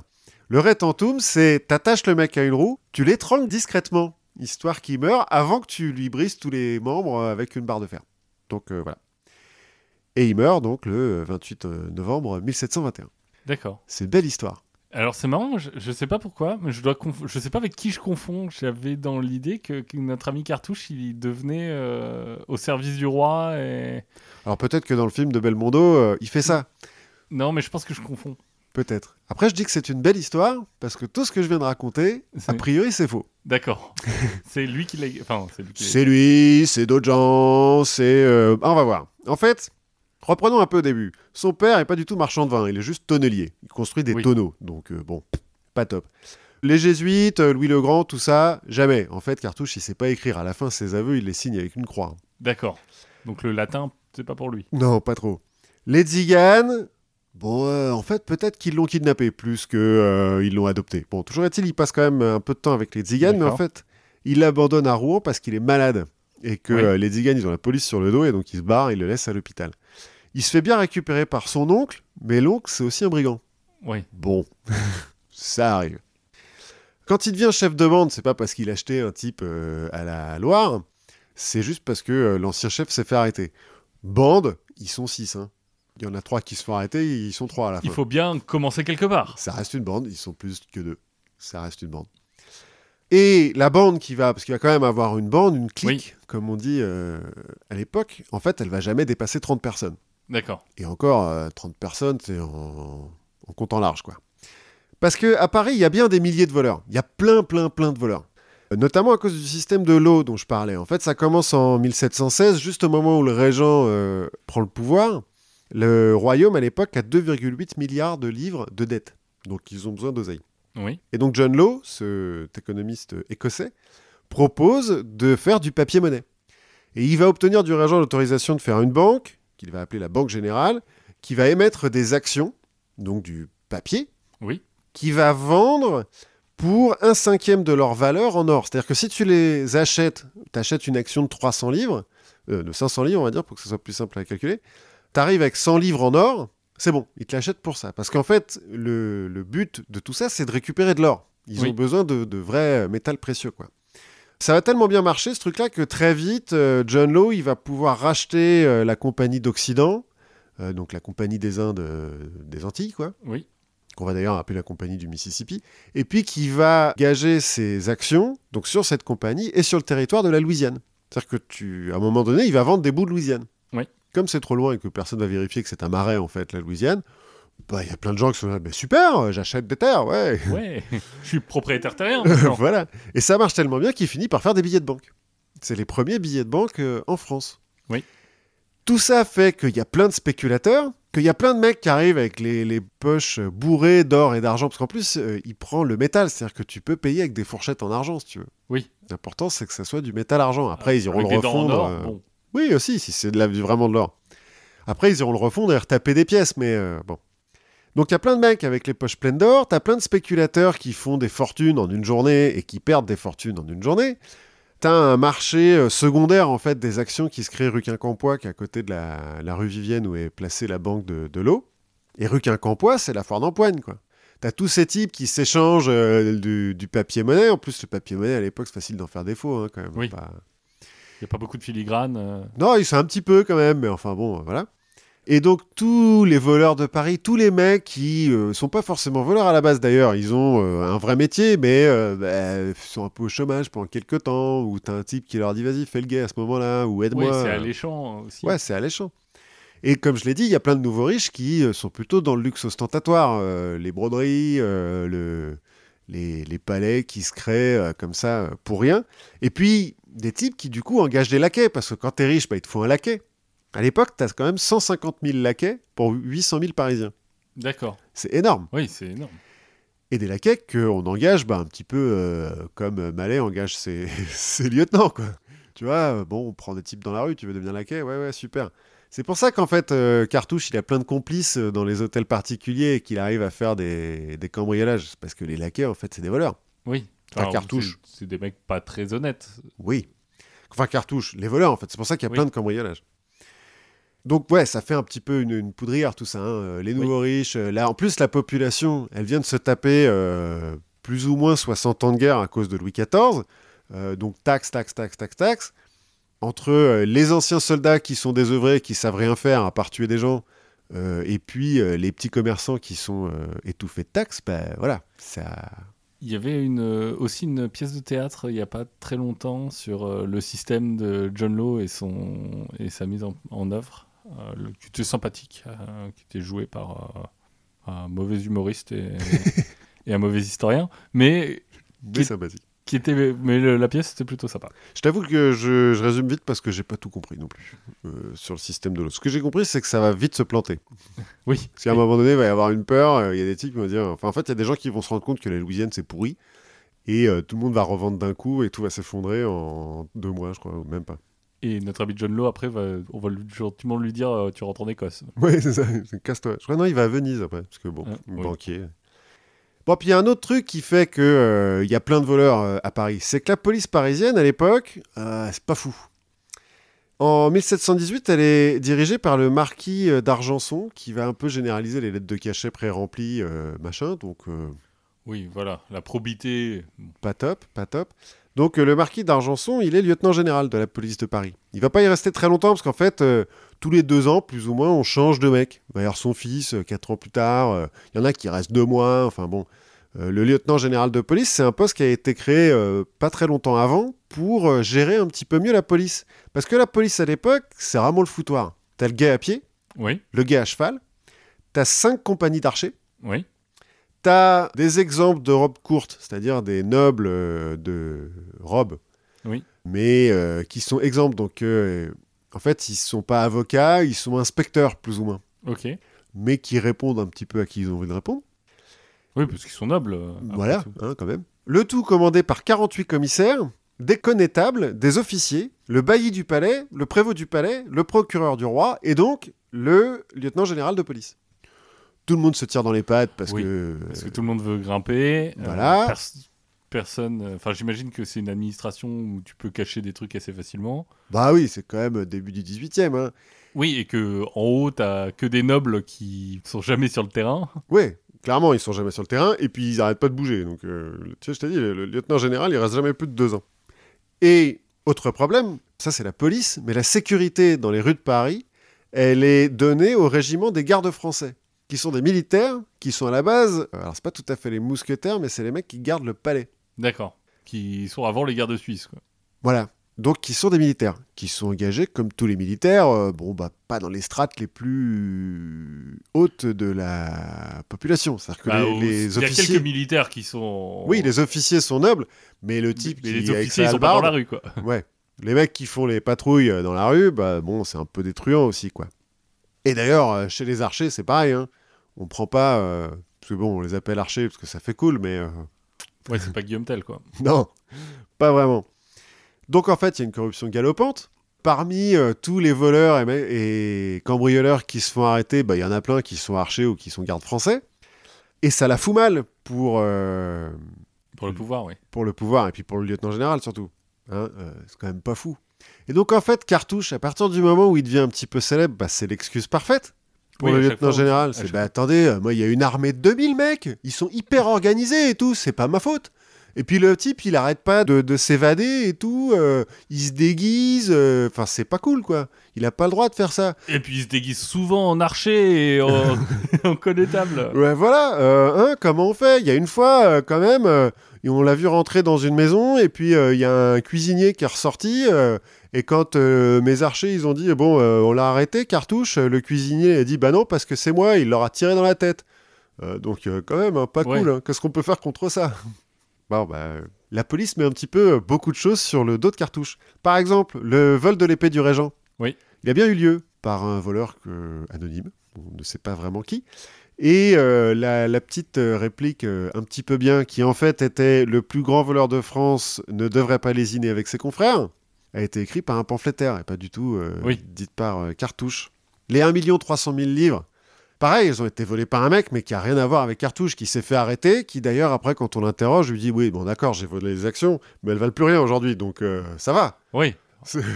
En même temps, euh, euh, c'est bon quoi. Mais le type a rien à voir avec Cartouche, sauf que bah voilà. Les bandits de grand chemin. En fait, Cartouche, il a jamais quitté Paris, enfin à part euh, quand il est à l'armée, mais à partir du moment où il est voleur, il est pas du tout euh, bandit de grand chemin. Oui. En revanche, il y en a plein, des bandits de grand chemin. Il y a un certain Jacques Pellissier, par exemple, qui euh, fait un peu des ravages sur les routes. Lui, il va voler l'ambassadeur de Turquie. C'est un petit peu comme le pape dont tu parlais. Oui. Sauf que l'ambassadeur de Turquie vient avec des cadeaux diplomatiques et tout, mais il se fait tout voler. du coup, bon, on frise l'incident diplomatique. on dit non, mais c'est cartouche, euh, il est trop fort. Bah voilà, on dit que c'est Cartouche. On dira que Pellissier, c'est un des lieutenants de Cartouche. Ils se sont jamais rencontrés. Ouais, en gros, bon, dès qu'il y a un vol, dès qu'il y a un truc, euh, c'est à Cartouche qu'on l'attribue. Et puis le côté, euh, c'est un brigand au grand cœur, on vole que les riches, on tue que si vraiment on n'a pas le choix et tout, bah c'est du flan tout ça. Oui. Bien sûr qu'on tue euh, pour un oui ou pour un non, parce qu'il y a un type qui a pas assez d'argent, parce qu'il se rebelle un petit peu. euh, L'histoire de on vole pas deux fois la même personne, bah euh, si.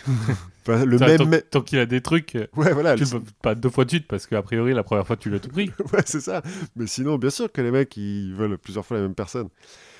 Et euh, ils tuent un peu pour rien. hein. En mai 1721, il y a un poète un peu sans le sou qui se fait agresser par Grutus du Châtelet, dont j'ai déjà parlé. Oui.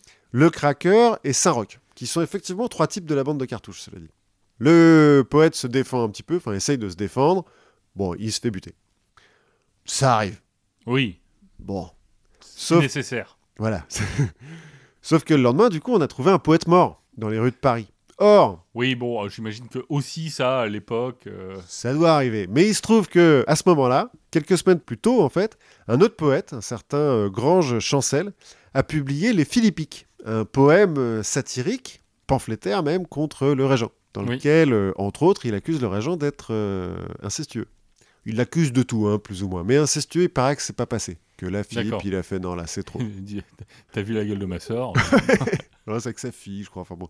Non, je crois que c'est avec sa fille, et du coup, c'est pour ça que ça le touche, Ah, parce qu'il aime bien sa fille. Bon. Donc, euh, bah, fille. Ivanka. Donc, euh, lettre de cachet, et puis euh, Grange Chancel, en fait, on l'exile aux Antilles. Mais là, on a trouvé un poète mort dans les rues de Paris. Et ben, les ennemis du régent, ils disent Mais c'est Grange Chancel Le régent a payé Cartouche pour assassiner les pamphlétaires qui osent euh, parler en mal du régent. Non, c'était un poète anonyme. Mais enfin bon. Attends, je comprends pas. C'est le, le régent qui aurait payé Cartouche? Bah, en fait, c'est les ennemis du régent qui font Ah. courir le bruit que le régent a payé Cartouche pour assassiner, pour euh, D'accord, comme mais- tueur à gage, quoi. Parce que du coup, moi, j'aurais tendance à dire euh, que au contraire, tu dis, bah non, c'est pas Cartouche parce que lui, il tue pas. Ah bah non, parce que en fait, c'est sur les deux côtés, tu vois. Oui.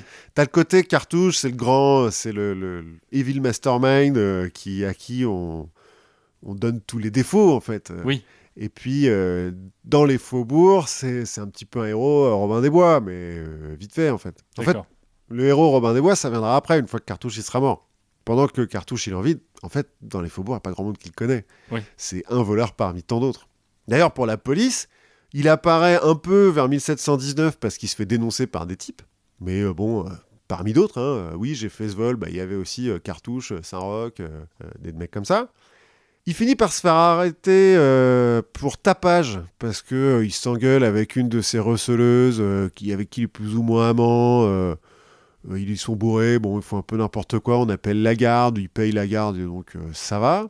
Par contre, quelques mois plus tard, il se fait arrêter pour le meurtre de Mandelot, qui est un autre voleur, mais qui était aussi indique de la police. D'accord. Du coup, euh, la police va le mettre en prison. C'est à ce moment-là où il va s'évader, quelques mois plus tard. Et il y a effectivement quelqu'un qui va crier cartouche présent au moment où le cri public euh, demande à cartouche de se rendre. On ne sait pas si c'est cartouche, peut-être. Mais peut-être que c'est juste un, un plaisantin, quoi. Oui, ou un mec du régent.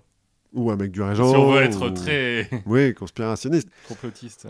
Bon, en tout cas, ça, ça a eu lieu. Ce qui fait qu'il devient un peu célèbre, euh, Cartouche, dans la population. C'est là où ça commence à partir, le côté euh, Oui. Robin des Bois, il fait la nique à la police et tout, euh, des trucs comme ça.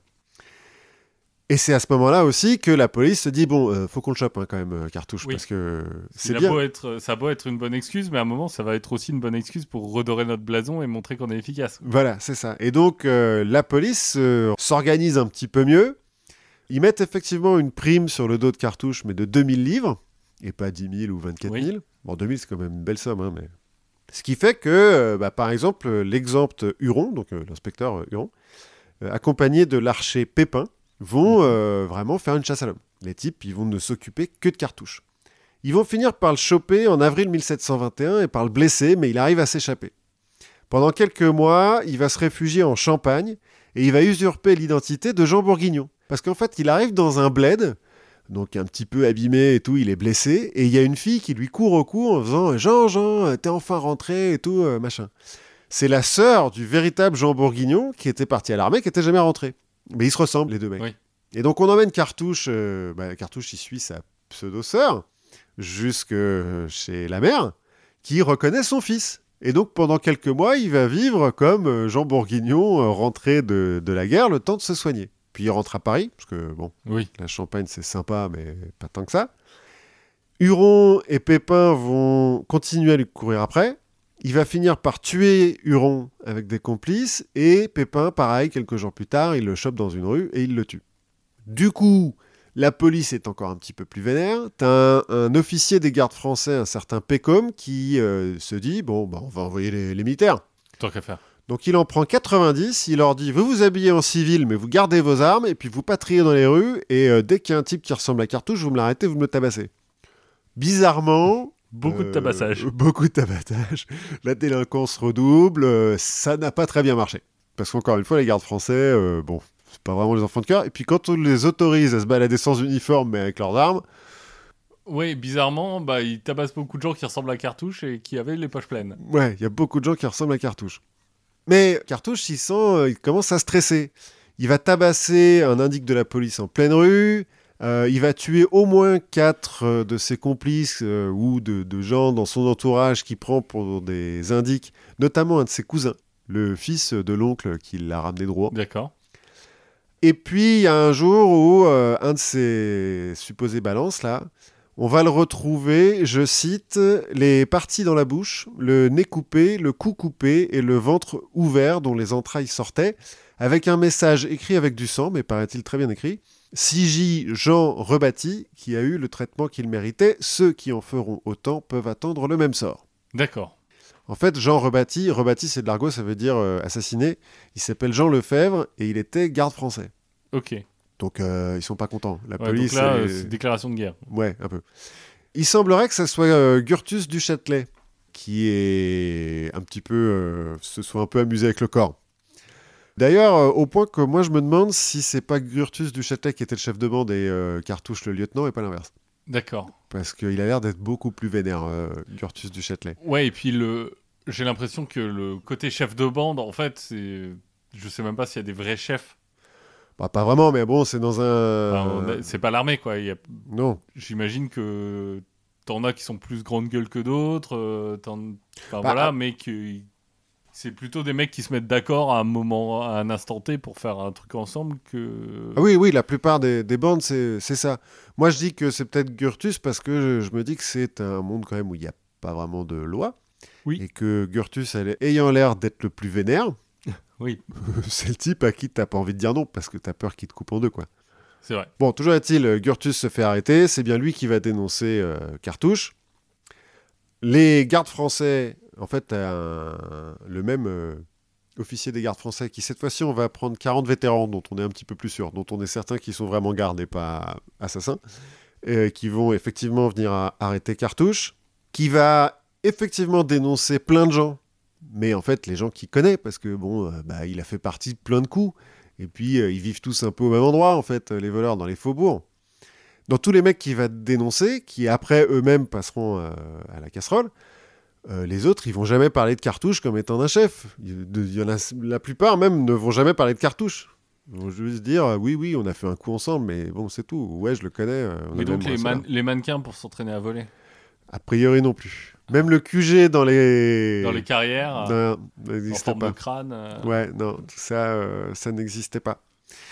Et après, la police va utiliser en fait le fait qu'ils aient arrêté Cartouche et puis euh, les dénonciations euh, enchaînent hein, parce que bah ouais, il y a pas d'honneur euh, parmi les voleurs, donc les types vont tous se balancer. Ils vont quand même euh, arrêter 700 mecs. hein. Et Ah oui. euh, la plupart, ils les, ils les passent euh, à la roue et, ou à la pendaison, quoi. Parce que, bon, Oui. euh, justice un petit peu euh, expéditive. Et en fait, sa légende, elle commence tout de suite, comme je disais, en 1721, pendant que Cartouche il est encore en prison. Donc euh, Marc-Antoine Legrand de la Comédie Française va venir le voir pour écrire une pièce qui va être jouée avant que l'autre euh, sorte. Euh, la comédie italienne, qui est dirigée par Lelio Riccioboni, va aussi jouer une pièce sur Cartouche qui s'appelle Harlequin Cartouche en 1721. Et un certain Nicolas Racco de Grandval en 1725 va publier un poème qui s'appelle Le vice puni ou Cartouche. Et tout ça fait que bah, la population tout de suite va se dire ouais cartouche euh, super et, et ça va fait, devenir un sujet de roman. Personne, ouais. Alors qu'en fait c'est personne, c'est un c'est un bandit mais un vrai quoi, un type qui tue des, des gens, euh, qui a pas euh, vraie- pas de morale. euh, pas et- trop. Le seul truc qui est la, la maréchale, on sait pas hein, Oui. si c'est vrai ou pas. C'est vrai qu'elle est venue le voir, mais on sait pas s'ils se connaissaient avant. Le seul truc qui est, je trouve, un petit peu euh, panache, c'est que quand il dénonce des gens et qu'on fait venir des gens devant lui, il fait effectivement venir une femme qui est belle, qui connaît, pour lui dire au revoir. D'accord. Ce qui est plutôt pas mal. Mais voilà, c'était euh, la légende de Cartouche et euh, donc euh, les, les, les faubourgs de Paris, ce qu'ils ont pu être. Et comment se créer un ennemi et- Ouais, et puis moi je me demande en, ayant lu tout ce que j'ai lu, est-ce que c'est pas un peu un système? Est-ce que c'est pas du fait de l'ancien régime qui est particulièrement arbitraire hein, quand même Oui. Qui là en plus, ils sont libertins, euh, t'as des nouveaux riches hyper vite, c'est un petit peu Wall Street, les mecs ils sont riches euh, en, en trois jours, bah forcément ça attire des, des gens euh, louches quoi. Oui. Et, mais aussi, euh, on le voit encore aujourd'hui, où t'as- tu fais euh, des sortes de- d'ennemis un peu imaginaires. euh, c'est- comme ça, tout le monde est content. euh, Les Black Blocs, l'ultra-gauche, le- des- ou des... Ou à une époque Mesrine, euh, ou Oui, des voilà. comme ça. qui étaient pas si... Enfin, il était dangereux, mais... Oui, mais c'était pas un evil mastermind. Oui, c'était pas un mec qui était capable de taper où il voulait, euh, tout ça. Et ben écoute, on va se déplacer un petit peu dans le temps. On va Mhm. rester en Europe, on va aller un peu au nord. On va aller voir nos, nos amis vikings. Ah, Enfin, en fait, on va aller voir les pré-vikings, les peuples scandinaves, avant vraiment qu'on ait la, la formation des, des vikings. Parce que j'ai cru comprendre, et la confiture dénonce, que certains ne croient pas tout à fait à la puissance des rituels chamaniques et à la puissance de la nature. paraît-il. Alors que on a des preuves que ça marche. Scientifique même. Scientifique. Et bah, une des preuves que ces rituels chamaniques marchent, que la terre, les animaux peuvent nous transmettre de leur puissance, ben, sont les forgerons vikings, enfin ou pré-vikings. Mhm. Et ces forgerons, en fait, qu'est-ce qui s'est passé? C'est que on a fait plusieurs euh, découvertes archéologiques de forges vikings. Mhm. Et on s'est rendu compte d'un truc, c'est que dans ces forges vikings, il y avait énormément d'os d'animaux. Ouais. Et on se dit, bah, c'est pas anodin. Oui, enfin, oui. Il y en a beaucoup plus qu'ailleurs, euh, ça doit servir à quelque chose. quoi. Alors, soit c'est des bouts de chicken wings. euh, Ouais, c'est ce que j'allais dire. C'est soit, en fait, le mec, il est euh, forgeron euh, slash euh, barbecue. Ouais, mais a priori, c'est pas trop le cas. Le forgeron, il a, il a un vrai boulot qui est important à l'époque. Oui. Et ce qu'on a découvert aussi, c'est que on a découvert beaucoup de tertres funéraires vikings, donc une petite colline quoi, dans, le- dans lequel De pyramide locale. et voilà la pyramide locale, qui ont été réouverts. A priori, quelques années ou quelques décennies après le- l'enterrement, et où les os ont été retirés, Les os du défunt. les os du défunt. Donc, on se dit, il y a un truc avec les os. Ouais. Il y a peut-être un type qui a inventé une poudre qui fait euh, avoir le, le zizi tout dur quand même. Alors, c'est pas tout à fait ça. En fait, ce qu'on se dit, c'est que ces os, l'hypothèse qu'on fait, c'est qu'ils sont utilisés par les forgerons pour conférer une âme, une puissance supplémentaire aux armes qu'ils forgent. Mhm. Et y on a des exemples que de ça. hein, euh, bah, par exemple, tu te souviens quand tu as lu l'Eda poétique Ouais, Tu sais, ce manuscrit en vieux norrois du XIIIe siècle? Voilà. C'est parce que je l'ai lu en, en norrois récent. Ah, en islandais. Voilà. Et, sauf que ça, c'est en fait un recueil de vieux poèmes et tout ça. Et là-dedans, on retrouve quantité d'armes qui ont des pouvoirs, voire un esprit propre. Mhm. Qui chantent, qui parlent, qui font des blagues. euh, C'est le Seigneur des Anneaux, quoi. c'est alors suivant les influences de chacun, c'est le Seigneur des Anneaux ou c'est Bloodlust pour ceux qui ont joué au jeu de rôle Bloodlust. et en fait, donner une âme et une, euh, un esprit à ces armes, ça permet en fait de les rendre plus fortes, Oui, bah oui, de- d'en faire des meilleures armes. c'est bien connu. Et à l'époque, les armes et les outils, ils sont faits en fer démarré. Alors le fer démarré, c'est ce qu'on trouve dans le nord de l'Europe. Mhm. Alors dans le nord de l'Europe centrale et le sud de la Scandinavie, globalement. Donc au Danemark, quoi. Voilà, au, au Danemark, en Islande aussi. Euh, et qu'est-ce que c'est? En fait, c'est des alluvions qu'on trouve au fond des marais et qui sont faits par des bactéries. Et ces bactéries, elles concentrent le fer qui se trouve un peu naturellement un peu partout. Mhm. Mais dans ces marais, les bactéries, elles vont concentrer le fer. Et donc, on va avoir des sédiments qui sont très très riches en fer. Mhm. Enfin, qui peuvent monter à 40-50% de, de fer. Ah ouais, quand même. Donc on peut l'utiliser comme euh, matériau, on peut l'extraire, l'utiliser comme matériau. Le problème c'est que c'est pas un matériau qui est terrible terrible. c'est euh, assez mou, il y a beaucoup d'impuretés dedans. Donc c'est bien, mais c'est pas top top euh, pour faire des armes notamment. Ouais, si ton, ton épée, elle se plie, euh, pas Ouais, cool, quoi. et à l'époque, tu es dans un moment où finalement cette maîtrise de la forge, c'est euh, la bombe atomique de maintenant. Ouais, c'est ça qui te donne l'avantage technologique. euh, C'est comme dans Civilisation. Au moment où t'as euh, les spadassins, euh, tu niques tout le monde. Exactement. Et il se trouve que bah, qu'est-ce qui se passe quand tu mets un os dans la forge? Mhm. bah, Tu fais du charbon d'os. Ouais. Et ce charbon d'os, bah, c'est principalement du carbone. Ah, ils ont inventé l'acier, en fait. Et en fait, c'est ça. Du fer plus du carbone, bah, ça fait de l'acier. Ah. Alors, un acier rudimentaire, mais les chercheurs euh, qui ont euh, montré comment on pouvait faire ça, en essayer de répliquer le processus, ils ont montré que tu arrives quand même à faire pénétrer le carbone sur euh, plusieurs millimètres en surface de la lame. Mhm. Et donc, tu renforces significativement tes armes. Et Mhm. tu as un avantage grâce à l'âme de l'animal. Ouais. Enfin, c'est ossements, quoi, mais ouais. bah, ces ossements qui contiennent l'âme de l'animal. Et donc, en fait, cette croyance, ce rituel chamanique, a une vraie, un vrai impact et va permettre aussi à la société scandinave de se développer militairement. Et donc, euh, aux Vikings de ravager l'Europe. euh, Alors, il n'y a pas que ça, mais ça va y participer. D'autant que un peu plus tard, alors ça c'est plutôt vers l'an, euh, entre l'an 800 et l'an 1000, mhm. on va avoir, euh, alors là on n'est plus vraiment dans le chamanisme, mais euh, les vikings vont continuer à être euh, des grands maîtres de la forge, Mhm. puisqu'ils vont forger ce qu'on appelle les épées Ulfbert. On les appelle comme ça parce qu'il y a écrit Ulfbert sur la, sur la lame. hein. C'est la marque. Ouais, c'est ça, c'est la marque. Il en reste. Alors, suivant les chiffres, ça varie entre 170 et quelques dizaines. Mhm. parce qu'il y a beaucoup de contrefaçons aussi. Parce Ouais, que, en fait, c'est des épées qui sont hyper renommées. Elles sont hyper renommées parce que, en fait, on a réussi à faire des épées d'une même qualité en Europe, dans le reste de l'Europe, que au moment de la révolution industrielle.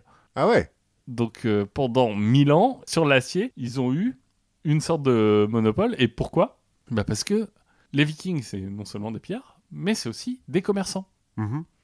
Et en fait, ils ont eu un moment, en contrôlant la Volga, ils ont pu rentrer en contact avec des émissaires indiens Mhm. qui, eux, avaient un acier qui était très, très, très pur. Mhm. Et c'est la maîtrise de la forge viking alliée à l'acier indien qui a permis de fabriquer ces épées qui sont beaucoup, beaucoup plus résistantes et beaucoup plus élastiques aussi.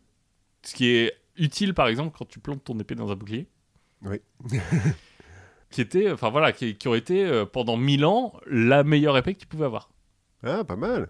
Donc euh, C'est voilà. un petit côté civilisation en plus, parce qu'un problème de civilisation, c'est que tu te retrouves euh, à jouer les Aztèques et à te retrouver voisin des, des Japonais. Oui. Euh, mais là, tu vois, ouais, les Vikings et les Indiens, c'est Exactement. possible aussi. Et voilà. Donc euh, Pas mal, c'est- pas mal. C'était mes, mes petits rituels chamaniques et forgerons vikings. Eh bien, pas mal. Moi, pour finir, je voulais parler donc du carré Sator, qui est un carré magique. D'accord. Parce que tu as dû remarquer qu'au cinéma, en ce moment, il y a le dernier film de Christopher Nolan, euh, Tenet. Oui. Alors, euh, pas d'inquiétude, hein, pas de spoiler, moi je l'ai pas vu. Moi non plus. Voilà. Je suppose que comme tous les films de Christopher Nolan, euh, il va y avoir un concept euh, très compliqué et puis que... Et puis qu'il y aura un concept très compliqué. Voilà, et beaucoup de plot holes euh, comme dans la Bible. Bref. D'où ça vient ce nom, Tenet? Alors en anglais, Tenet, ça veut dire quelque chose. hein. Ça veut dire euh, dogme, doctrine, euh, quelque chose Ça comme veut ça. pas dire euh, il tient ou un truc comme ça. En latin, ça veut dire il tient, effectivement. C'est pour ça d'ailleurs qu'on ne l'a pas traduit en français, parce que tenet, ça vient du latin il tient, et ça vient en fait d'un palindrome latin. Donc un palindrome, c'est un mot qu'on peut lire dans les deux sens, un mot ou une phrase, comme Bob ou radar, par exemple. Euh, et puis c'est un rapport avec le film, parce que de ce que j'ai compris en regardant la bande-annonce, euh, il y a le temps qui va dans l'autre sens. euh, Bon, concept très compliqué, Christopher Nolan. Mais on notera la qualité de mon latin. Oui, pas mal. C'est pas mal, pas mal. Mais donc, ça vient d'un palindrome latin, et tous les amateurs de secrets un peu mystiques, et puis les archéologues du dimanche, savent que Tenet, c'est le centre du carré Sator, qui est donc un carré magique qui fait un petit peu bander les, les mystiques et euh, les fans du David Chicon depuis le 19e siècle, hein, quand même. D'accord. Parce que donc, ce carré Sator, on l'a retrouvé, le plus ancien qu'on a retrouvé, on l'a retrouvé à Pompéi, en euh, et donc, euh, a priori, il peut pas dater de plus que 79 après Jésus-Christ, puisque... Bah, si c'est en latin, à un moment, de toute façon, Ah bah non, parce qu'on parle le latin pendant hyper longtemps en Europe. oui, mais en, en termes de précocité. Ah oui, oui, Ce oui. sera pas en moins 3000, quoi. Certes. non, mais le plus vieux qu'on ait retrouvé, donc, c'est à Pompéi, donc, euh, bon, bah, il a pu être fabriqué avant euh, 79 euh, après Jésus-Christ. On en a retrouvé en Hongrie, qui date du 2e siècle, en Angleterre et en Syrie du 3e siècle. Puis après, en fait, dans toute l'Europe, euh, dans euh, des églises, dans des catacombes, sur des piliers, euh, dans des maisons, euh, on retrouve le carré Sator. Alors pourquoi carré Sator?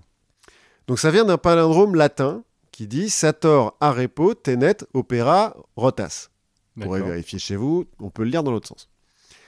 Il se trouve que tous les mots ont cinq lettres. Et donc, si tu les mets euh, les uns au-dessus des autres, bah, ça fait un carré de euh, 5 par 5. Dans lequel, au centre, il y a Ténet qui fait une croix, donc, et qui a la particularité de former, je cite, un système anacyclique phraséomorphe à quadruple entrée. Oui. Enfin, oui, Bien ça, sûr. c'est euh, assez évident, mais, voilà. mais, mais du coup, pourquoi c'est important? Pourquoi c'est important? Alors, qu'est-ce que ça veut dire surtout? Ça veut dire que tu peux lire dans tous les sens. Tu peux lire normalement de gauche à droite, De droite à gauche à droite normalement, Oui. mais tu peux le lire aussi de droite à gauche, et puis tu peux le lire de haut en bas et de bas en haut. Et tu peux même le lire en boustrophédron. Mhm. Alors c'est un mot grec hein, qui euh, veut dire euh, à la manière du bœuf qui laboure. C'est-à-dire que quand tu arrives au bout d'une ligne, tu recommences à gauche, tu finis à droite, et puis la ligne suivante, tu commences à droite, tu finis à gauche, et puis euh, etc. Comme donc quand tu laboures un champ. Ce qui paraît-il est une manière euh, plus naturelle d'écrire. Les enfants écrivent comme ça. D'accord. Parce que, euh, en fait, c'est une convention d'écrire en partant de la gauche ou en partant de la droite, selon les langues. Mais... Et la convention, elle date de moins 403. C'est l'archonte Archinos qui a dit Bon, allez, maintenant on arrête les conneries, on écrit tous de gauche à droite parce que c'est bon. hein. Et vous, là, les Japonais qui écrivaient de, de haut en bas, bon. Bon, alors après, le boustrophédron, ça change l'ordre des mots. Mais en fait, comme c'est du latin, ça change pas le sens. Oui. Et pourquoi est-ce que ça marche cette histoire? C'est parce que euh, le... chacun des termes du, du palindrome est formé par un acrostiche, un mésostiche ou un téléstiche de la phrase entière. Alors, euh, macrostiche, machin, tout ça, là, c'est quand tu prends que la première lettre euh, Oui. d'un poème, par exemple, et ça écrit quelque chose d'autre, euh, etc. Bon, mais c'est quoi le sens, du coup? Qu'est-ce que ça veut Ouais, dire? qu'est-ce que ça veut dire cette phrase euh, Allez, Voilà. poser. Ben, Alors là, on a un problème. On a un problème, c'est parce que arepo, Ça ne, ça ne veut ça rien dire. dire. c'est un apax, ce qu'on appelle un apax, c'est-à-dire un mot qui n'apparaît qu'une seule fois dans un corpus, en l'occurrence le latin. Alors, du coup, ce- cet épisode est sponsorisé par le Scrabble. Tout à fait, c'est exactement ça. J'ai découvert plein de mots. C'est un peu pour ça que je le fais. hein. J'ai découvert plein de mots débiles, enfin débiles, savants. Des, des mots savants importants, mais qu'on utilise peu. Voilà. Ceci dit, Apax, je pense que tu te fais pas mal de points au Scrabble. Euh, oui, donc euh, tu sors ton Tipeee. Arepo, donc c'est la seule fois où ça apparaît dans le latin. Or, le corpus euh, latin, on a, on a quand même beaucoup de textes en latin. Oui. Tu vois, en maya, il y a beaucoup d'apax. On en a déjà parlé, c'est parce que le maya n'a pas beaucoup de textes. Euh, mais en latin, on a beaucoup de trucs. Et ça veut rien dire. Donc, si on traduit littéralement la phrase, ça veut dire Sator, le summer, Arepo, bah, Arepo. Oui. Ténet, tiens. Bon, en français, les roues de son travail. Les roues rotas, opéra de son travail. Bon, euh, Arepo, on ne sait pas ce que ça veut dire. Arepo, ça veut rien dire en latin, mais en gaulois, ça veut dire charrue. Donc on se dit que peut-être ça veut dire le summer à la charrue dirige, parce que Ténet, ça peut Oui. aussi vouloir dire dirige, son travail en tournant. Ce qui est pas con. Oui. Euh, effectivement, tu tournes hein, quand tu donné. c'est certes pas con, c'est pas non plus euh, une révolution mentale de ouf. non. enfin, je veux dire. euh, non, mais bon, voilà. Bon, mais il se trouve que Sator, ça veut dire summer, donc, ou laboureur, mais ça peut aussi vouloir dire père ou créateur. Et que arepo avec un seul R, ça veut rien dire, mais par contre arepo avec deux R, c'est une forme du verbe se glisser, euh, et euh, par extension, ça peut vouloir dire un petit peu terre à terre. Et donc, en tirant pas mal de cheveux quand même, on traduit ça par le créateur pragmatique maintient l'œuvre de rotation. Et là, tout de suite, ça parle de Dieu, quoi. Logique. Ça parle de Dieu qui fait tourner la Terre. Voilà. C'est logique. Euh, bon, Oui, non, mais oui, ça se tient. ça se tient, pourquoi pas. J'en parlais Bon. avec Dieu il y a pas très longtemps. Il disait que c'est quand même pas facile de laisser de faire tourner la Terre. C'est ça, un ça demande, travail euh, ça, ça demande un travail à plein temps. Bon, bah, en plus, comme on l'a retrouvé pas mal ce carré dans des églises, dans des cimetières, des machins comme ça, en fait, on s'est dit, mais c'est un signe de reconnaissance chrétien. C'est les premiers chrétiens en 79 à Pompéi qui ont inventé ça. Bon, en 79 à Pompéi, il ne devait pas y avoir beaucoup Oui. de chrétiens. Mais bon, euh, voilà. Hein. Et puis en plus, Ténet, Euh, ça fait T, ça fait une croix au milieu. euh, bon, bah, ça doit être chrétien. Donc, on commence à chercher un petit peu à trouver une. une- une- la, la croix, c'est pas bien après euh, 79 Si, mais enfin, c'est pas très grave, ça. S'il te plaît, suis Oui. un petit peu là. en 1926, un certain Félix Grosser va réarranger un petit peu les lettres et va se rendre compte qu'en fait, tout ça, tout- avec toutes ces lettres, on peut créer une croix qui dit euh, paternoster avec le N au milieu. Et puis euh, le N au milieu, bon, bah, c'est significatif. Oui. Je veux dire. bah, Euh, voilà. Bon, sauf que quand tu fais ça, il te reste euh, A, O, A, O. Bon, il te reste deux A bah, et deux O. Alpha Oméga. Bah, c'est exactement ce qu'il a dit. Voilà, tu fais une croix, tu mets A, O de chaque côté, pouf, l'alpha et l'oméga, c'est bon, c'est Dieu, quoi. Bon, puis il y a d'autres mecs qui font un petit peu de numérologie aussi et de primosophie. Alors, la numérologie, c'est tu prends l'alphabet, puis A c'est 1, B c'est 2, Oui. euh, etc. Primosophie, c'est la même chose, mais avec les nombres premiers. Ça te permet de trouver d'autres chiffres, euh, c'est cool. Ouais, tu peux te marrer. euh. Ouais. Après, tu fais ça en base 13. Non, mais alors, ce qui est formidable avec la numérologie, c'est que tu trouves toujours un truc. Par exemple, le carré Sator, bah, ça vaut 153. Euh, 135, pardon. Le carré Sator, ça vaut 135. Et Dieu s'impose, bah, ça vaut 135 aussi. Comme par hasard. Ouais. Qui vaut aussi 135. il y a- il y a- C'est vrai. Je te jure, j'ai refait le calcul. Donc, euh, ça, ça prouve bien. Il n'y a pas de coïncidence dans ce monde. Bah non, c'est QFD. Bon, puis il se trouve que quand tu le fais euh, avec la, la Témora, donc, parce que c'est quand même les kabbalistes hein, qui ont inventé ça, les juifs. C'est le mec de Colanta Non, la Témora, c'est un truc kabbaliste et éthique et tout. ouais. Euh, bah, tu trouves d'autres trucs. tu trouves euh, une référence au- à l'hôtel du temple de Jérusalem. Alors c'est un peu compliqué, je vous la refais pas, mais je vous jure que tu le trouves. Bon, mais en même temps, ouais, tu changes des lettres, tu mets Oui. des chiffres et tout, trouves tout. Hein. En fait, si au lieu de Sator, il y a écrit Jérusalem, bah voilà, pouf, tu changes quelques lettres, t'as Jérusalem. Bon, mais en tout cas, personne n'est d'accord sur le sens exact, mais tout le monde s'accorde à dire que c'est magique et que c'est. C'est euh, important. Ouais, c'est puissant hein, quand même, faut faire gaffe. Bon, il y a quand même un mec, euh, Henri Pulge, qui est historien français, puis un peu euh, féru de philologie. Je voulais, je voulais mettre philologie. voilà. c'est un pari en fait, tout ça. Ouais, c'est ça. C'est ce que j'allais dire, c'est que t'as fait un pari avec quelqu'un. C'est ça. Qui, euh, donc, en, en 1969, va étudier le truc avec un ordinateur. En gros, l'alphabet latin, il y a 25 lettres. On en a rajouté une après, je sais plus, le W ou le Y, je sais plus. Euh, Peut-être bien le W. Ouais, bon, bref. L'alphabet latin, 25 lettres. Le carré, il y a 25 cases. Ce qui fait qu'il y a euh, 390 625 Le V. combinaisons possibles. Ou peut-être bien le V. Ah ouais, à la place du U Ouais. Peut-être. Bon, vous vérifierez. Donc je disais 390 625 combinaisons possibles d'arrangement des lettres. Sauf que dans ces combinaisons possibles, il n'y en a que 625 qui suivent la symétrie du carré Sator. Et que sur ces 625, il n'y en a aucune qui fait une phrase qui veut dire quelque chose. Encore plus s'il faut que ça soit magique et il faut que ça fasse des références euh, à Dieu, Dieu, oui. euh, ou à tout ça, alors là c'est mort. c'est pas possible. Tu peux pas trouver ça. Donc en fait, il en conclut en Ripolge que Arepo, c'est bien un nom propre, parce que euh, quand tu fais des, des mots croisés comme ça, il est un peu fan de mots croisés et, et de Oui, bah, quand tu- palindromes. et Quand de... tu te dis je vais utiliser un ordinateur pour euh, me pencher sur ce sujet, c'est Ouais, t'es un peu fan du truc. ouais, c'est qu'il y, a un- il y a un truc qui te tétille quoi. Donc il dit, euh, en fait, quand tu cherches des machins comme ça, il y a un moment donné où tu peux pas trouver parce que bah, il y a un certain nombre de mots, c'est un- des mots limités, tu peux pas vraiment en inventer. Par contre, tu peux inventer des noms propres. Donc lui dit, bah Arepo, c'est le nom d'un type. Oui, peut-être. Et en fait, c'est Jean-Michel dernier. Jean-Michel Larepo quoi. Voilà. Et c'est le dernier mot qu'on a trouvé. Parce que Tenet, bon, c'est facile de voir que c'est un palindrome. Rotas, Sator, euh, ouais, t'échanges, ça tous les deux veut dire quelque chose. Opéra, ok, ça veut dire quelque chose. Arepo, ça veut rien dire, bon, bah, c'est pas grave. En fait, il dit que euh, c'est un jeu stérile de l'esprit. Un peu comme euh, le palindrome euh, Léon a sucé ses écus à Noël, qui est Oui. effectivement un palindrome, mais bon, ça ne sert à rien. Ou comme, euh, par exemple, il y a une phrase en tchèque où il n'y a pas de voyelle. Oui, je... oui. Alors qui euh, se prononce, euh, vous m'excuserez pour ma prononciation, hein, Scrutch, Prust, Skreuz, Kruk. C'est une histoire de poignard, non? Non, c'est enfonce-toi un doigt dans le cou. Ah je- oui. Un peu. On- J'ai eu un ami tchèque, Oui, euh, deux amis tchèques, euh, il y a fort longtemps, et qui nous avaient appris ça. Voilà, c'est peut-être lui qui me l'a appris aussi, tiens d'ailleurs. Eh ben oui, parce qu'il me semblait que c'est, il me semblait que dans Je un sais- truc de théâtre. Ouais, bah ouais, ouais, c'est peut-être ça. Et il y a, des- j'avais une vieille histoire de palindrome en, en allemand Mhm. autour de Einneger mit Gazelle, euh, machin, in Regen nie. Enfin, je me souviens plus de tout- toute la phrase, mais je- j'en suis un. en- Mais euh, alors en fait, des palindromes, c'est marrant à Oui. faire. hein. Il y a des types qui se sont amusés à faire des palindromes de fou et tout, euh, mais bah, souvent ça veut rien dire. Oui. Parce que euh, y a un moment donné où il y a trop de contraintes, quoi.